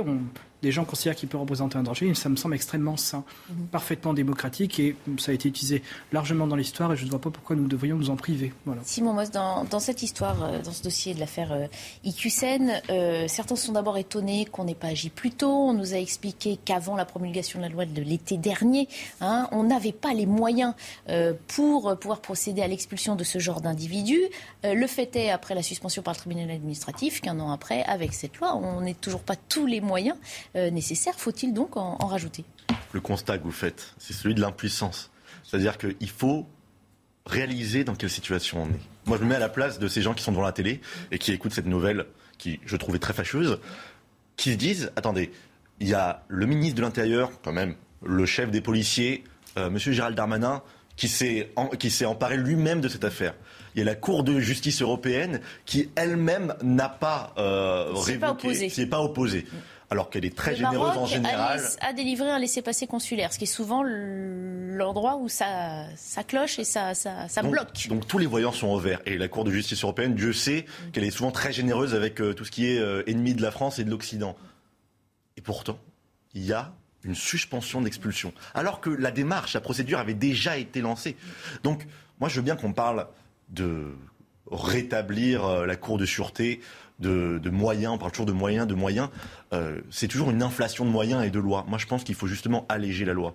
Il faut court-circuiter les, les, les règlements qui finalement sclérosent l'action de bon sens finalement. Et c'est ça qui, c'est ça qui est euh, vraiment difficile à vivre pour euh, la plupart des Français, c'est vraiment ce sentiment que même quand tous les voyants sont en vert, quand tout le monde est d'accord pour expulser cet ennemi de la France, eh ben, il y a quand même une décision. Ils ont trouvé une personne pour euh, suspendre. Je veux dire, c'est complètement lunaire. Alors, on rappelle aussi que ça s'agit d'un tribunal administratif hein, qui s'est penché sur euh, le dossier aussi présenté par euh, le ministère de l'Intérieur. Il a été question de la vie privée d'Issani Hussein et puis surtout de manque de preuves récentes de ces fameuses prêches qui posaient question. On dit que le ministère de l'Intérieur n'a pas proposé un dossier suffisamment bien ficelé, suffisamment lourd. Écoutez, c'est comme ça euh, qu'on a toujours fonctionné, c'est-à-dire que euh, on a des euh, ennemis qui viennent de l'étranger, même si certains sont nés en France, et qui en fait profitent de, la, de la générosité et, du laxisme de notre système pour justement retourner les armes de notre système contre mmh. nous. Mmh. Donc je veux dire, il y a un moment, est-ce que dans 10 ans, dans 20 ans, on aura la même discussion? Est-ce qu'il y a un moment où on va pas se dire, mais attendez, mmh. on est face à un ennemi, on est en guerre Donc faisons la guerre. Alors avant d'entendre Erwan Barrio, je voulais vous proposer la réaction de Georges Fenech qui se prononce justement sur les différentes strates de notre système et cette nécessité sans doute de le simplifier. Moi, l'idée que je, comprends derrière euh, la proposition d'Aurélien Pradier, c'est qu'il faut qu'on rationalise, c'est ce que je disais à l'instant, nos juridictions. On a un juge administratif, on a un juge judiciaire, on a la CADA, on a le Conseil d'État, on a la Cour d'appel, c'est tellement complexe qu'on ne s'y retrouve plus. Et vous avez des recours multiples dont les délais sont différents suivant les situations. Vous avez des étrangers qui sont expulsables, d'autres qui ne le sont pas. Euh, tout ça est très compliqué. Peut-être est-il le, temps est-il venu précisément d'avoir une, juridiction peut-être unique et une procédure qui soit simplifiée au maximum avec des délais comme ont fait les Britanniques. Les Britanniques, il y a un guichet unique aujourd'hui. Et ça se passe très très rapidement. Et euh, pour certaines catégories d'étrangers rentrés en situation irrégulière, le recours euh, contre l'expulsion ne peut se faire qu'une fois que l'étranger est expulsé. Est-ce qu'on rajoute des nouvelles strates ou est-ce qu'il euh, faut simplifier en assainissant aussi hein, un peu l'ensemble du système? Alors, assainir, oui, certainement. Je pense que la question qu'on doit se poser, c'est si le droit ordinaire ne permet plus de protéger la République, alors faut-il revenir au droit d'exception? Euh, la question euh, des généraux de l'OS en 1963, qui a effectivement, comme vous l'avez rappelé, été à la fondation de la Cour de sûreté de la République, euh, quel était le contexte? C'était un contexte d'attentat de l'OS. Euh, C'était un différent aussi. Euh. Non, mais pour moi, il est comparable et il est même d'une ampleur supérieure. Effectivement, l'OS commettait des attentats sur notre sol. dans ce contexte où sa propre vie était menacée, le général de Gaulle a pris cette décision de créer cette Cour de sûreté de la République. Aujourd'hui, on est face à une menace euh, terroristes comparables avec euh, des individus euh, organisés qui frappent sur notre sol, exactement comme les généraux de l'OAS en 62-63 et même d'une ampleur supérieure. Donc je pense que c'est tout à fait justifié que cet élément du droit d'exception soit aujourd'hui mis sur la table. Et j'ajoute que la preuve que le droit ordinaire n'est plus opérant aujourd'hui, c'est que pour confondre euh, cet imam, on est obligé d'aller voir s'il ou pas des logements insalubres, etc. C'est une mesure en fait qui est. Enfin, ça n'ajoute rien au dossier suffisamment lourd. C'est une manière euh, détournée. C'est une manière détournée en fait de prendre des mesures contre lui parce que euh, ces propos en fait au regard du droit actuel ne, suffisent pas. C'est exactement comme quand on avait fait condamner Al Capone pour non paiement de son imposition fédérale ou dans le Grand Est quand, on, quand les élus font font fermer des mosquées euh, salafistes en disant que finalement toutes les normes de sécurité, de sécurité d'hygiène ne sont pas respectées. Mhm. C'est qu'en fait, on biaise parce que c'est la preuve. On n'a pas d'autres solutions. On n'a pas les, outils euh, juridiques aujourd'hui mhm. pour pouvoir euh, agir. Donc, effectivement, je pense que plus que jamais, il faut mettre en place cette cour de sûreté. Et j'ajoute, parce que effectivement, à l'époque où le général de Gaulle l'avait fait, certains ont dit que c'était un coup d'État de l'exécutif sur le législatif, pardon, sur le judiciaire.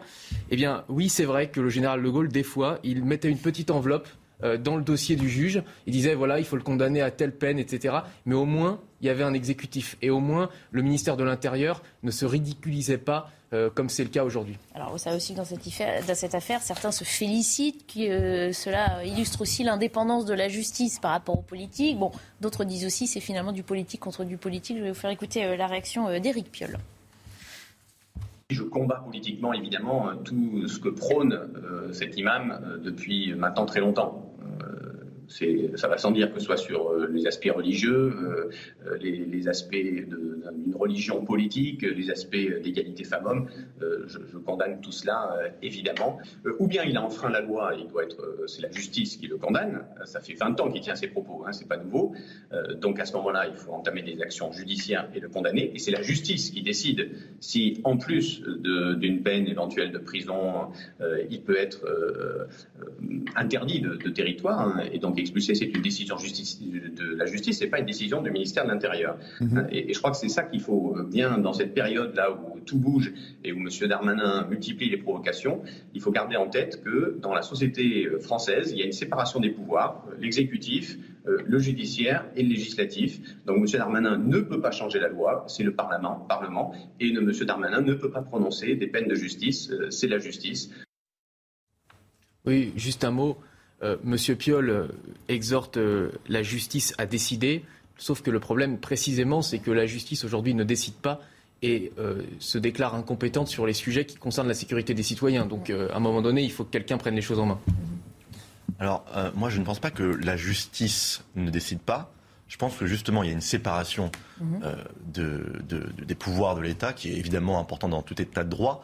Néanmoins, qu'est-ce qu'on fait quand tout, quand tout le secteur de la justice, finalement, est biaisé. Mhm. Parce que finalement, on retrouve toujours les mêmes décisions, que ce soit avec Mme Sarah Halimi, que ce soit avec ce cas-là. C'est toujours, la justice est toujours du côté des hors-la-loi et jamais des victimes. Et c'est ça qui est insupportable. Mhm. Elle victimise les hors-la-loi, c'est encore pire. C'est vrai. Elle en fait des victimes avant même leurs propres victimes. Mhm. On va voir si la question se pose dans d'autres faits d'actualité qu'on évoque à présent. Euh, on va parler des rodéos urbains. Le jeune homme de 18 ans qui a reconnu avoir renversé et grièvement euh, blessé avec une moto cross deux enfants vendredi à Pontoise a été euh, mis en examen et écroué. Face à ce phénomène, on s'interroge sur les méthodes susceptibles bien, de l'éradiquer. Certains élus et policiers dénoncent les lacunes de notre système d'interpellation, pas assez musclé selon eux. Ils plaident pour ce qu'on appelle le contact tactique, une méthode forte pratiquée notamment euh, à Londres qui autorise les forces de l'ordre à heurter euh, les deux roues euh, que l'on pourchasse alors qu'ils sont encore en pleine course. On précise bien que de l'autre côté de la Manche, cette méthode n'est pas utilisée dans le cas de rodéo, mais essentiellement pour des vols à l'arraché commis en deux roues. On écoute tout d'abord les précisions de Mathieu Rio. C'est une méthode musclée et dissuasive. À Londres, les policiers peuvent percuter en pleine course les auteurs de vol à la tire sur leurs deux roues. On appelle ça le contact tactique et c'est effectivement une configuration opérationnelle qui a été choisie par les Anglais parce qu'il y a une très grosse montée de la violence, notamment des vols à l'arraché par des, binômes sur des motos. Efficace euh, puisque 30% de baisse. En France, cette méthode est interdite. Les policiers ne sont même pas autorisés à poursuivre les deux roues pour éviter tout risque d'accident. Plusieurs syndicats, dont Alliance, souhaiteraient changer la loi, mais selon la porte-parole de la police nationale, cette méthode comporte aussi son lot de risques. La sécurité des, policiers est notre priorité, non seulement des policiers, la sécurité juridique aussi hein, des policiers, parce que vous n'êtes pas sans savoir qu'à chaque fois qu'on intervient, notre euh, action est passée au crible. Mmh. Et puis, euh, évidemment, la sécurité euh, de, des tiers qui utilisent la voie publique, tout simplement, et puis des auteurs, évidemment, qui sont responsables. La police française privilégie les interpellations en différé grâce aux enquêtes de terrain et aux images de vidéosurveillance. Voilà, je voulais vous faire aussi euh, entendre le sentiment euh, de Jean-Christophe Couvi, syndicat de police, qui était euh, notre invité tout à l'heure. Et puis comme ça, on aura planté le décor, on pourra en débattre c'était accepté, admettons, allez, on nous dit voilà, à partir d'aujourd'hui, c'est encadré par la loi, bah, il va falloir faire de la formation. C'est-à-dire qu'il va falloir des véhicules bien particuliers, il va falloir que les fonctionnaires de police euh, deviennent aguerris à cette technique, parce que dès lors qu'il y a dire, un conducteur qui va aller au tapis, alors imaginons qu'il décède, mais même s'il décède pas, il y aura forcément une enquête judiciaire derrière. Et après, on va nous dire, voilà, est-ce que vous avez fait preuve de discernement? Est-ce que c'était carré? Pourquoi vous n'avez pas utilisé autre chose? Pourquoi, pourquoi, pourquoi? Et on voit bien que le policier, lui, il a une charge mentale et, et, morale sur ses épaules. Il doit faire toute sa carrière avec ça. Et ça, c'est très compliqué, je veux dire, pour un policier d'aller là-dedans. Alors oui, il peut y avoir des débats, on ne ferme pas la porte totalement, mais encore une fois, c'est un débat sociétal, c'est quelle police on veut. Est-ce qu'on veut une police ultra répressive ou est-ce qu'on veut justement une police aussi qui se rapproche de la population voilà, plusieurs questions soulevées hein, par euh, euh, l'emploi de cette méthode ou pas, celle de la responsabilité effectivement qui est, cruciale, celle juste de, l'éthique hein, et de la méthodologie que certains policiers euh, ne valident pas. On va évoquer tout ça ensemble. D'abord, Paul Le Garnic, on le rappelle, élu de Pontivy dans le Morbihan, est-ce que le phénomène des rodéos touche cette partie de la Bretagne? Voilà. Euh, Dieu merci, je pense que c'est plutôt lié à la taille des villes et donc nous avons des villes plus petites, euh, mm. donc euh, en, Bretagne intérieure, donc on n'est pas confronté à cela. Ça doit exister sans doute à Rennes et à Nantes où il y a beaucoup de problèmes. bon, au niveau circulation, on a plus des problèmes. je vais dire, de, gens qui font beaucoup de bruit ou qui se rassemblent, mais pas dans des proportions similaires. Mm. Je, je, pense qu'une des solutions, et ça a été évoqué par les différentes interventions, c'est le développement des méthodes modernes de vidéoprotection, puisque maintenant, avec euh, des caméras. Quand il y a un bon maillage, on peut savoir qui rentre et qui sort dans une ville, sur quel véhicule. Et grâce aux plaques minéralogiques, on est capable de les suivre. Et donc je pense qu'il faudrait plutôt euh, permettre d'identifier les gens grâce à cela et ensuite d'avoir une, réponse extrêmement ferme de façon à dissuader. Je pense que c'est ça qui est, qui est important et c'est aujourd'hui permis par des moyens techniques qui sans doute n'existaient pas auparavant. Passer à cette méthode dite donc de tamponnage, hein, qui consiste à faire tomber le conducteur en le heurtant. Euh, effectivement, ça peut choquer. Euh, ça a au moins le mérite de mettre fin à la course-poursuite euh, immédiatement. Messieurs, pour ou contre cette méthode en France? Ah, le choc tactique, ouais, pour. Moi, je me rappelle, j'ai fait mes études à Londres.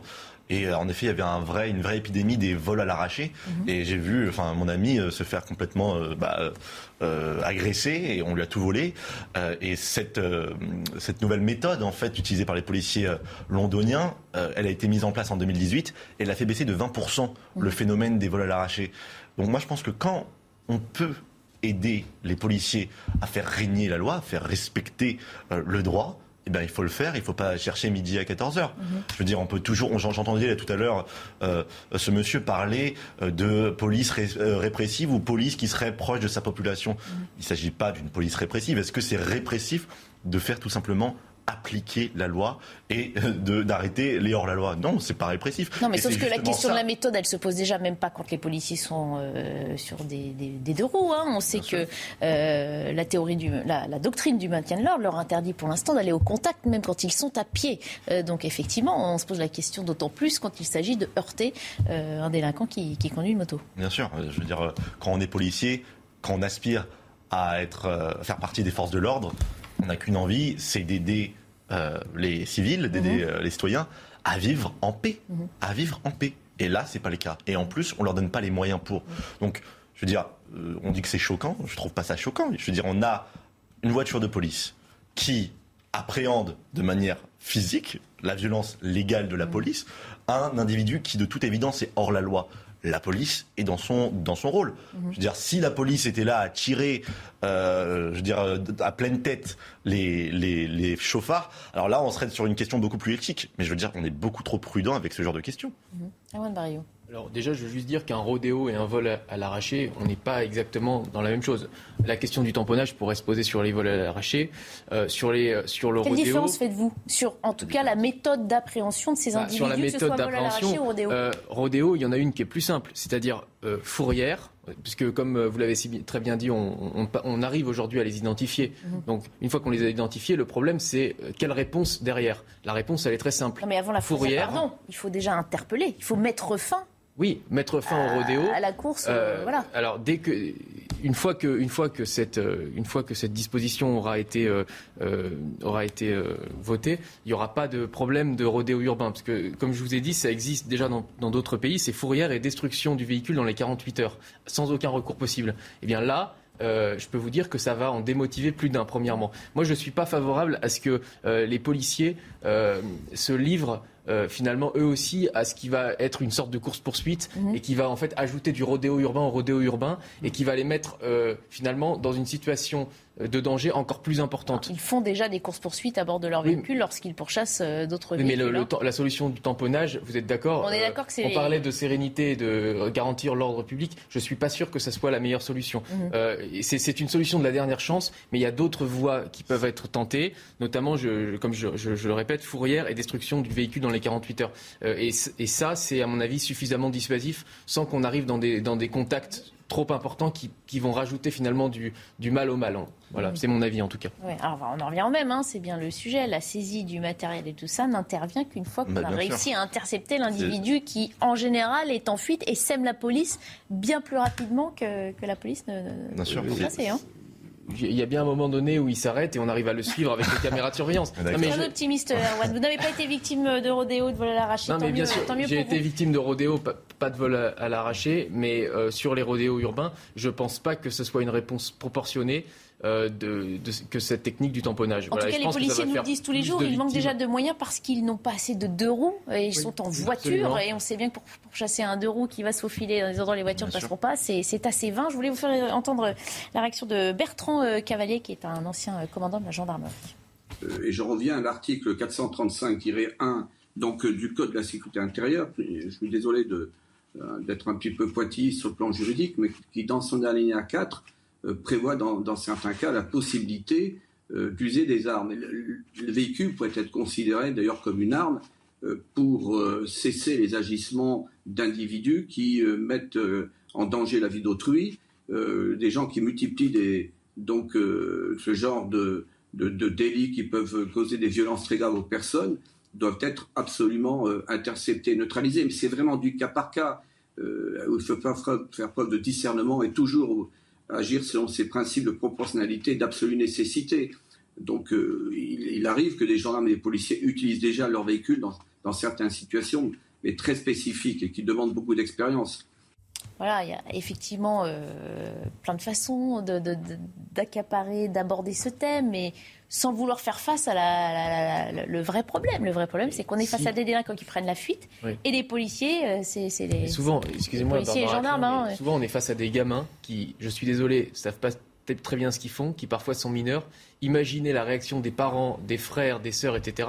S'ils apprennent que euh, c'est lors d'un tamponnage que euh, euh, la, vie, enfin que, le, la personne qui faisait un rodéo urbain est décédée. Et vous craignez Vous croyez, vous, croyez, croyez que ça va, vous croyez que ça va apaiser les, les, les relations déjà tendues mm. entre les personnes de ces quartiers et les policiers? Je ne crois pas que ce soit la bonne solution. Personne ne, personne n'en voudra aux forces de l'ordre si elles détruisent le véhicule. Par contre, une vie humaine, c'est pas la même chose. Mm-hmm. Non, mais à Londres, les policiers sont sans doute posé les mêmes questions et ont soulevé les mêmes débats en tranchant sur euh, l'adaptation, euh, l'utilisation de cette méthode. On est pour, on est contre, hein, mais on en débat. C'est vrai qu'on est, encore là à se poser la question des moyens alloués à la police, les gardiens de la paix dont vous parliez tout à l'heure, simplement pour assurer leur mission. Alors euh, là, pour le coup, je m'inscris complètement en faux contre mon voisin de droite parce que on parle d'assainir les relations entre la police et les habitants des quartiers un peu sensibles. Mais c'est pas du tout la priorité. La priorité, c'est la sécurité. Ça veut dire que on parle. Vous, vous parliez tout à l'heure de sérénité, mais la sérénité ne peut se faire que dans un cadre sûr.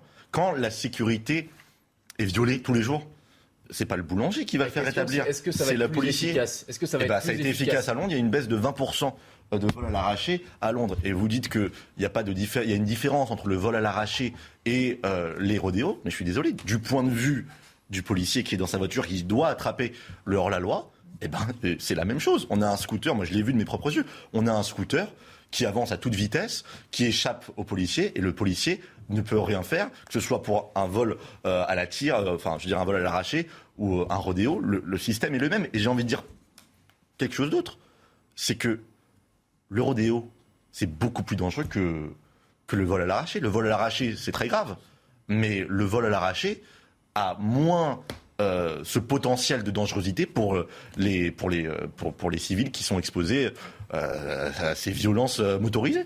Oui, sauf que maintenant, le danger, si on suit votre raisonnement, les, policiers vont être partie prenante du danger déjà provoqué par le rodéo en y prenant part eux-mêmes. Et je suis pas sûr en plus que les policiers. C'est leur fonction. Et, oui, mais je suis pas de sûr prendre part au danger pour rétablir l'ordre. C'est le but de la fonction policière.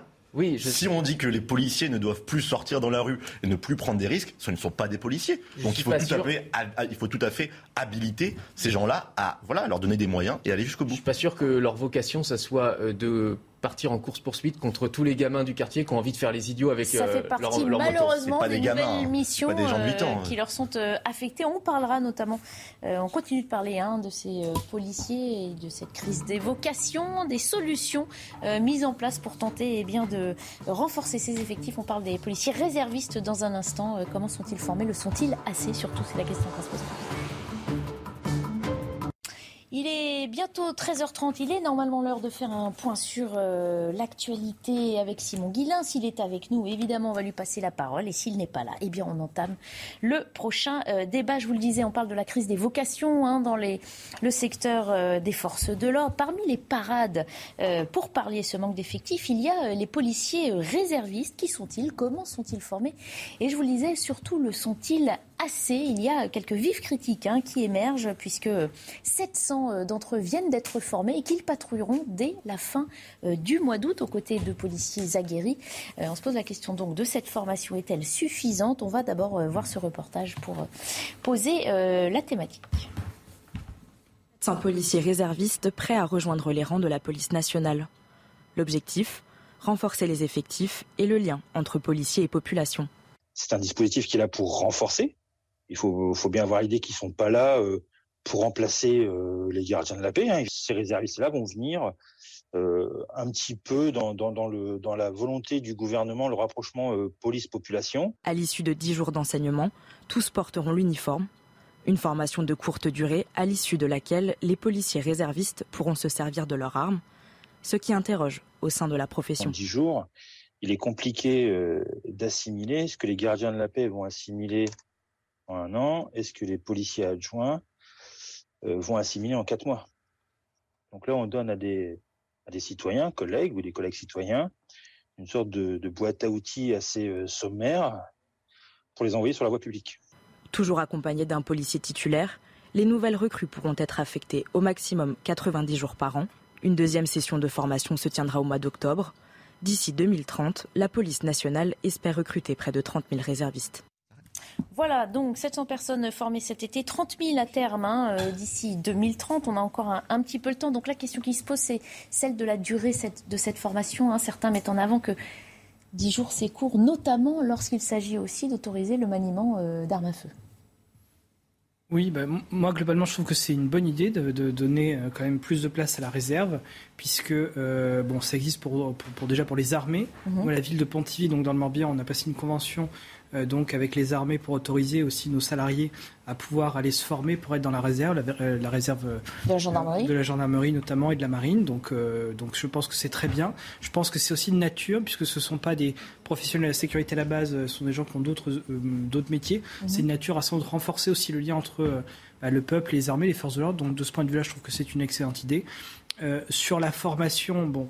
Euh, dix jours, ça peut paraître un peu court. Moi, j'imagine quand même qu'ils sont assez responsables au ministère de l'Intérieur pour savoir à peu près ce qu'ils font. Mhm. Euh, et, voilà, je pense que c'est bien d'avoir une sorte, c'est pas péjoratif ce que je dis, une sorte de supplétif, des gens qui vont pouvoir accompagner euh, ceux qui sont le plus formés. Mhm. Et pour moi, c'est une, c'est une très bonne idée. Il ne faut pas que ça vienne je vais dire, comme un palliatif parce que l'État aurait enlevé des moyens sur, sur les polices déjà nationales et la gendarmerie, puisque dans nos villes, c'est le cas. Nous, pour on est obligé de compenser des manques d'effectifs en gendarmerie par de la police municipale. Mhm. Donc si on enlève ce problème-là, si vraiment c'est pour mettre du plus, eh bien je pense que c'est bien qu'il y ait cette réserve. Alors, avant justement de revenir hein, sur ces différents éléments posés euh, par cette euh, formation, euh, je voulais vous faire entendre François Ozillou. Il était notre invité hier sur ce plateau et par le hasard de la tournure qu'a pris nos débats, il a évoqué aussi ces jeunes justement qui, face à l'insécurité dénoncée un peu plus chaque jour en France, eh bien, décident de s'engager, ce qui est effectivement un effort qu'on peut saluer. Écouter son propos comme une crise aussi de la vocation euh, sur euh, ce métier comme d'ailleurs dans tous les métiers du service public. Hein. On le comprend. On le comprend. C'est pas non plus certains politiques qui aident à cela en disant que la police tue, si vous voyez ce que je veux dire. Euh, quand vous vous faites cracher dessus, voire même que vous risquez votre vie en permanence, forcément, vous avez quand même un peu de mal à trouver un sens à votre à votre métier. Néanmoins, je le voyais sur euh, euh, d'autres reportages sur d'autres chaînes.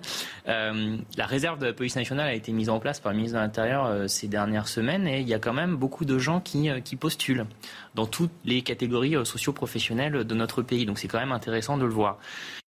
Simon Moss, ça veut dire qu'on prend conscience qu'il faut venir épauler les forces de l'ordre et tenter tous finalement d'essayer de, de, vivre mieux ensemble aussi. Eh bien, ce genre d'initiative, ça répond tout à fait à ce que je disais tout à l'heure, c'est-à-dire le sentiment d'impuissance. En anglais, il y a un mot qui n'existe pas vraiment en français, c'est empowerment. C'est un nouveau mot euh, qui a été euh, popularisé ces dernières années.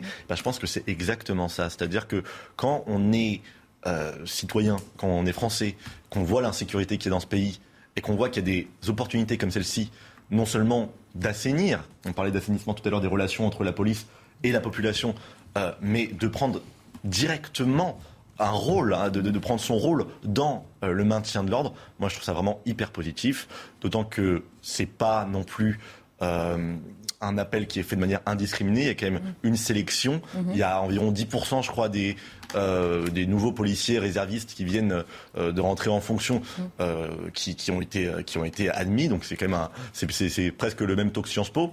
Donc, donc finalement, après la question de la formation, moi évidemment je suis pas expert sur la formation, mais comme le disait très justement Paul, moi je fais confiance à la police. on parle du port d'armes pour les réservistes, mais je pense que dans la majorité des cas, euh, c'est pas parce qu'ils peuvent le faire qu'on va les mettre en situation de tirer, mhm. en situation d'intervenir avec des armes. Et aussi, il faut rappeler que ces réservistes-là ne sont pas des policiers qui vont travailler toute l'année. Ils ont le droit à 90 jours maximum par an. Voilà. Et ils reçoivent une formation complémentaire hein, de deux fois euh, cinq jours, dans, le cours de cette année. Il y a donc des, critiques émises notamment par euh, Linda Kebab, qui est la déléguée nationale du syndicat Unité SGP FO. elle salue la bonne idée, bien sûr, mais s'inquiète donc donc de ce temps de formation, de la crainte aussi que ces policiers réservistes soient payés comme des intérimaires pour faire le boulot des titulaires. C'est aussi un risque elle dénonce peut-être aussi la réserve qu'a la police par rapport à la gendarmerie dont on parlait, hein, qui selon elle s'est constituée une vraie petite armée de réserve, dit que la police n'est peut-être pas aussi bien organisée que la gendarmerie pour, mettre au point ce, ces suppléants. Euh, oui, il faut que les policiers réservistes restent bien sûr une force d'appoint de la mhm. police nationale, mais ils ne peuvent en aucun cas se substituer à celle-ci. Je partage euh, la crainte que euh, le gouvernement puisse parfois les utiliser pour ne pas tenir l'objectif de 10 000 policiers supplémentaires qui avait été tenu. J'espère qu'il s'agit juste d'un faux procès et qu'ils ne remplaceront pas leurs collègues titulaires. Je trouve en effet aussi que 10 jours de formation, c'est un peu court. Mhm. Euh, surtout quand on sait que la formation d'un gardien de la paix classique, c'est 8 mois, euh, passé à 12 euh, en septembre. On a peut-être fait un raccourci trop rapidement. la formation pourrait être d'un mois. D'un mois, oui, d'accord. Pour moi, si je me suis trompé sur 10 jours, il y avait des articles déjà qui parlaient de ces 10 jours. D'accord, oui, parce qu'en effet, 10 jours, ça, paraissait un petit peu court. Mm. surtout quand on sait que ça va être maintenant un an à partir de la rentrée. après, c'est vrai qu'en l'absence euh, du service militaire, euh, c'est une manière pour les jeunes Français euh, d'être réservistes que de, participer à l'effort pour défendre son pays, pour protéger un certain nombre de valeurs dans lesquelles on croit. Et c'est aussi s'investir au service de l'intérêt général. Donc je trouve que d'un point de vue de la formation du citoyen, ça peut être intéressant. et puis sur le maintien de l'ordre, c'est aussi un moyen de décharger les policiers titulaires d'un certain nombre de missions pour lesquelles ils ne sont pas forcément euh, les plus euh, utiles. Mhm. Et euh, donc c'est l'idée de fond effectivement, c'est peut-être de décharger hein, les fonctionnaires de police en poste pour leur permettre de dégager de se du concentrer hein. sur le, cœur de leur métier qui est le maintien de l'ordre. Donc moi mhm. je pense que c'est c'est une, globalement une, une, bonne idée. Oui. Je trouve que c'est un très bon signal aussi qu'il y ait 7000 personnes en France qui aient souhaité mhm. s'investir dans la police. Je veux dire, moi je suis persuadé, alors je théorise hein, évidemment, mais je suis persuadé que si on était là euh, il y a 20 ans sur ce même plateau, je ne pense pas qu'il y aurait autant de candidats. Parce qu'aujourd'hui, il y a vraiment une sorte de réveil. Alors, appelez ça réveil sécuritaire, appelez ça réveil euh, national, appelez ça comme vous voulez. Mais en tout cas, aujourd'hui, il y a une vraie conscience que l'individu, que le citoyen a vraiment mmh. sa place, son rôle à jouer dans, euh, bah, dans, dans, la protection et euh, dans le maintien euh, de, de l'ordre et de la paix. Mmh. Après, certains vous diront que c'est aussi un triste constat que les citoyens se sentent le devoir de pallier voilà, l'insuffisance de moyens, une faiblesse d'un État. C'est peut-être un triste constat, mais quand c'est la seule solution eh ben, il faut aller dans le bon sens. Je veux mm. dire, il euh, n'y a pas de il y a pas de, il y, a rien, il y a rien d'honteux, pardon, à vouloir mobiliser la population mm. civile pour, euh, bah, pour euh, les acclimater, les familiariser à l'action sécuritaire en France. Mm.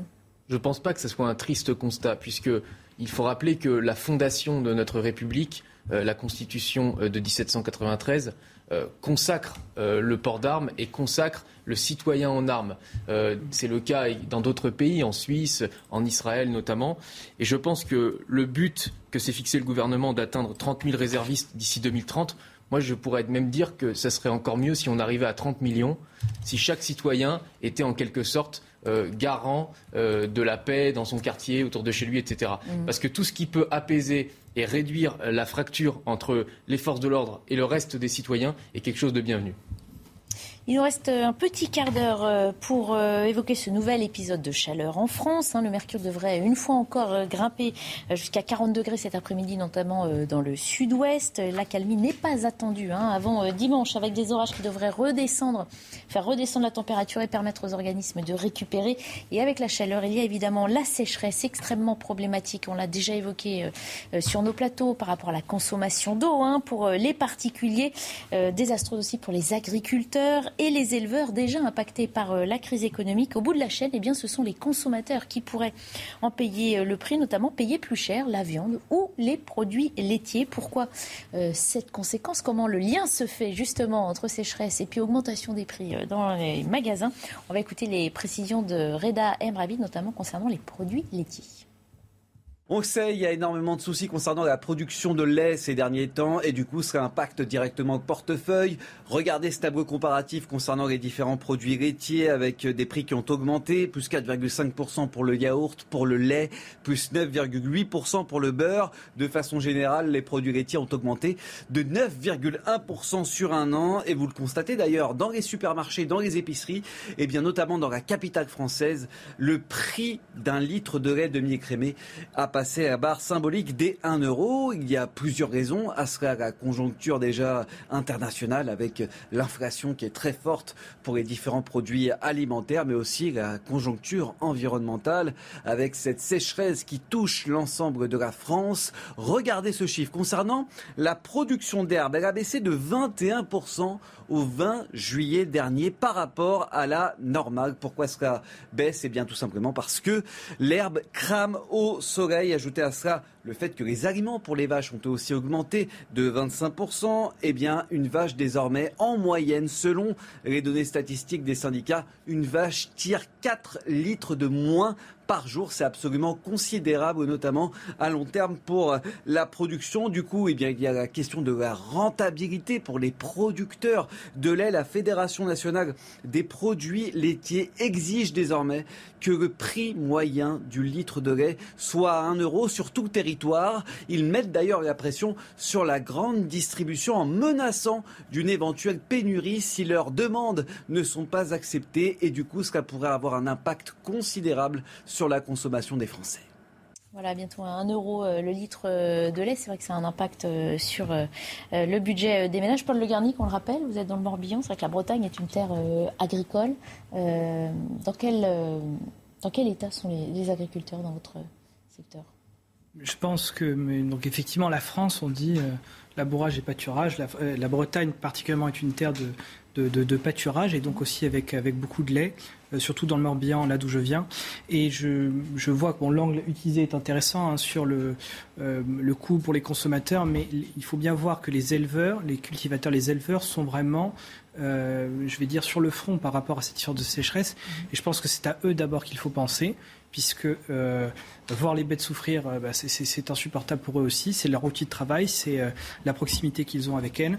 Et par ailleurs, il y a aussi des épisodes où, où euh, comment dirais-je, les agriculteurs ont un, un, impact extrêmement positif. Il y a eu le cas récemment à Saint-Rivoal, donc c'est pas très loin de chez moi, c'est dans le centre Bretagne, où finalement, comme les pompiers n'arrivaient pas à accéder à un endroit et puis qu'ils étaient débordés par d'autres feux, ce sont les agriculteurs du coin qui, grâce à leur tonalisier, ont euh, euh, mis de l'eau dans les, dans les espaces, ils ont enlevé des talus, ils ont coupé les bois qu'il fallait, ils ont empêché tous les pâtures de partir dans le feu. Donc voilà, je pense qu'il faut surtout remercier les agriculteurs pour le travail qu'ils font, pour les paysages qu'ils entretiennent, pour le fait de nourrir aussi les Français. Alors ce sera peut-être un peu plus cher, mais je crois que tout le monde comprend bien l'extrême difficulté dans laquelle on est et je pense que ce sont eux euh, surtout auxquels il faut penser plus que les consommateurs. Les consommateurs vont s'adapter, ils boiront peut-être un peu moins de lait, euh, même si c'est très bon pour la santé. Et je pense que voilà, faut surtout porter attention aux agriculteurs. En Bretagne, on a des paysans dont on est très fiers et, euh, qui nous ont aussi rendu beaucoup de services au moment des incendies. Donc il faut les remercier. Et justement, les remercier. On leur donne la parole aussi pour évoquer cette situation plus, concrètement. on accueille Anne-Cécile Suzanne. Bonjour, merci de faire partie de notre plateau aujourd'hui dans Midi News. Vous êtes agricultrice en polyculture à Mauves-sur-Huine, c'est dans l'Orne. Alors on l'a vu hein, dans les explication. Euh, euh, vous êtes éleveuse et comme on vient de l'expliquer, euh, la sécheresse vous prive de fourrage. Comment donc nourrissez-vous vos bêtes en ce moment De quelle solution, quelle solution devez-vous improviser? Alors, c'est vrai qu'en temps normal, nous, on, met euh, les animaux au, printemps au champ et on les récupère euh, juste avant l'hiver. Et entre-temps, ils sont censés euh, s'alimenter tout seuls au champ via l'herbe des, prés. Aujourd'hui, l'herbe, elle est complètement grillée, donc ils ne peuvent absolument plus se nourrir dans, dans, les pâtures. Donc, on leur apporte du fourrage. Ce fourrage-là, il est censé nous servir l'hiver, en fait, quand les, quand les animaux sont à l'abri. Donc, en les nourrissant dès à présent depuis fin juillet, en fait, euh, au champ, euh, on, impacte nos stocks, euh, nos stocks hivernaux. Et donc se pose la, question de notre capacité à passer l'hiver, l'hiver prochain jusqu'au bout. il y a un autre sujet qui est vraiment majeur c'est vraiment celui du maïs parce que ça nous sert à apporter l'hiver de l'énergie aux animaux. Ce maïs-là, il, est, il est vraiment grillé sur pied Et, et c'est vrai qu'en fait, dans l'ouest de la France, on n'a absolument pas d'irrigation parce qu'on est censé avoir suffisamment de pluie. Et donc, on est un petit peu à court de solutions. Donc c'est vraiment la difficulté, elle est maintenant, mais elle sera surtout euh, durant l'hiver. Et sur la, production, du coup, euh, vous le constatez déjà, euh, vos bêtes produisent moins? Alors moi, c'est vrai que je suis éleveuse de, vaches plutôt destinées à la viande, donc euh, elles, produisent du lait, mais seulement pour leurs veaux qu'elles élèvent au champ. Mais, euh, mais c'est sûr que pour les éleveurs laitiers, euh, l'impact sur la production, il est, il est absolument immédiat. Et c'est vrai que là, il y a, y a besoin d'un soutien, alors un soutien de la population, comme Monsieur le disait préalablement. Il y a aussi un besoin de, un besoin de soutien de l'État et de la région, de l'Union européenne, pour réussir à, à ce que les élevages se modernisent au sujet du bien-être animal. C'est un, sujet pour la production de demain et aussi, bien sûr, pour les animaux eux-mêmes. Que demandez-vous alors euh, De quoi avez-vous besoin pour pouvoir faire face à ces événements climatiques dont on nous dit qu'ils vont se multiplier et auxquels il va falloir s'habituer? Alors oh, oh, aujourd'hui, c'est vrai qu'on assiste un peu à un paradoxe quand on est euh, quand on est éleveur, parce qu'on est euh, absolument de plus en plus abandonné euh, par les fonds par les fonds publics qui s'orientent vraiment beaucoup plus aujourd'hui vers les céréales, vers les champs de culture. Donc les aides diminuent et en parallèle, euh, les, défis augmentent, notamment environnementaux avec cette sécheresse qui, devient de plus en plus récurrente dans toute la France. Euh, donc on a besoin de moyens, tout simplement. On a besoin de moyens. Ces moyens-là, ils doivent, euh, ils doivent venir via le plan stratégique national qui est défini dans le cadre de la PAC, ils doivent venir via les régions, ils doivent venir via, via l'Union européenne. Et c'est même pas une question de juste venir en aide aux éleveurs, c'est important, mais c'est même pas ça l'enjeu. L'enjeu, c'est que pour demain, pour le défi climatique de demain et pour le défi de biodiversité de demain, on va avoir besoin des éleveurs parce que via les prairies, on capte du carbone, via euh, les prairies aussi, on préserve la faune et la flore sauvage. Et tout ça, c'est absolument essentiel pour, pour l'avenir. Donc c'est maintenant qu'il faut réagir avant que les prairies n'aient complètement disparu, avant que les estives qui sont, euh, qui sont régulièrement en feu aujourd'hui, de même, ne soient complètement abandonnées par l'élevage qui a un rôle essentiel d'entretien euh, de ces espaces-là. Témoignage extrêmement euh, concret. On vous garde encore quelques minutes, hein, si vous le pouvez. On va poursuivre la discussion en plateau. Évidemment, vous pouvez intervenir euh, euh, quand vous le voulez. Erwan Barrio, vous nous confiez tout à l'heure, vous êtes un grand consommateur de lait. Il va coûter plus cher. Alors j'aime beaucoup le lait et je, suis prêt à payer plus cher si effectivement il faut davantage rémunérer le producteur, parce qu'il y a plusieurs sujets derrière ce thème du lait. Premièrement, il est vrai que les producteurs, et ça, ça date pas d'hier, ne sont pas assez rémunérés. Mmh. on estime au plus fort à 35% sur le 35 centimes sur 1 euro, ce qui revient euh, aux producteurs euh, de lait. Le reste, ce sont euh, les intermédiaires très globalement et, les, et, ensuite les taxes que l'on paye à l'État. Moi, je pense qu'il faut qu'aujourd'hui la grande distribution accepte de rogner un peu ses marges pour permettre une meilleure rémunération mmh. aux producteurs. après, il y a un deuxième sujet qui est celui de la baisse des rendements agricole et donc la baisse des rendements euh, en lait, euh, qui est, qui est très clairement pointée par le deuxième rapport, enfin le deuxième volet du, rapport du GIEC. et là, à mon avis, on est dans, un, dans quelque chose qui va être malheureusement endémique, mhm. qui est qu'il va falloir qu'on s'habitue à vivre avec des rendements agricoles qui vont aller décroissants. Mhm. Donc ça veut dire une rareté de la ressource alimentaire et ça veut dire mécaniquement une augmentation des prix. Et une paupérisation euh, de tous les professionnels du secteur. Et une paupérisation de tous ces professionnels. Et là, la solution, c'est euh, la meilleure rémunération. Mais j'avais euh, juste une chose à dire, c'est qu'heureusement, nous, on est en France. on va peut-être moins souffrir que d'autres pays parce que on est le grenier de l'Europe. On a une indépendance alimentaire. et, d'autres pays vont beaucoup plus en souffrir que nous. Nous, nous on pourra accuser le coup si les bonnes décisions sont prises. Mmh. Simon Moss. Et euh, Voltaire disait dans Candide que l'optimisme, c'est de dire que tout va mieux quand tout s'empire. Euh, là, c'est vrai qu'on est en plein dans le rouge. Augmentation des prix de l'énergie, inflation. Euh, maintenant le lait, sécheresse, canicule. Donc, je vais pas vous vendre quelque chose de radieux sous le soleil. Néanmoins, j'aimerais quand même relever ma petite touche d'optimisme.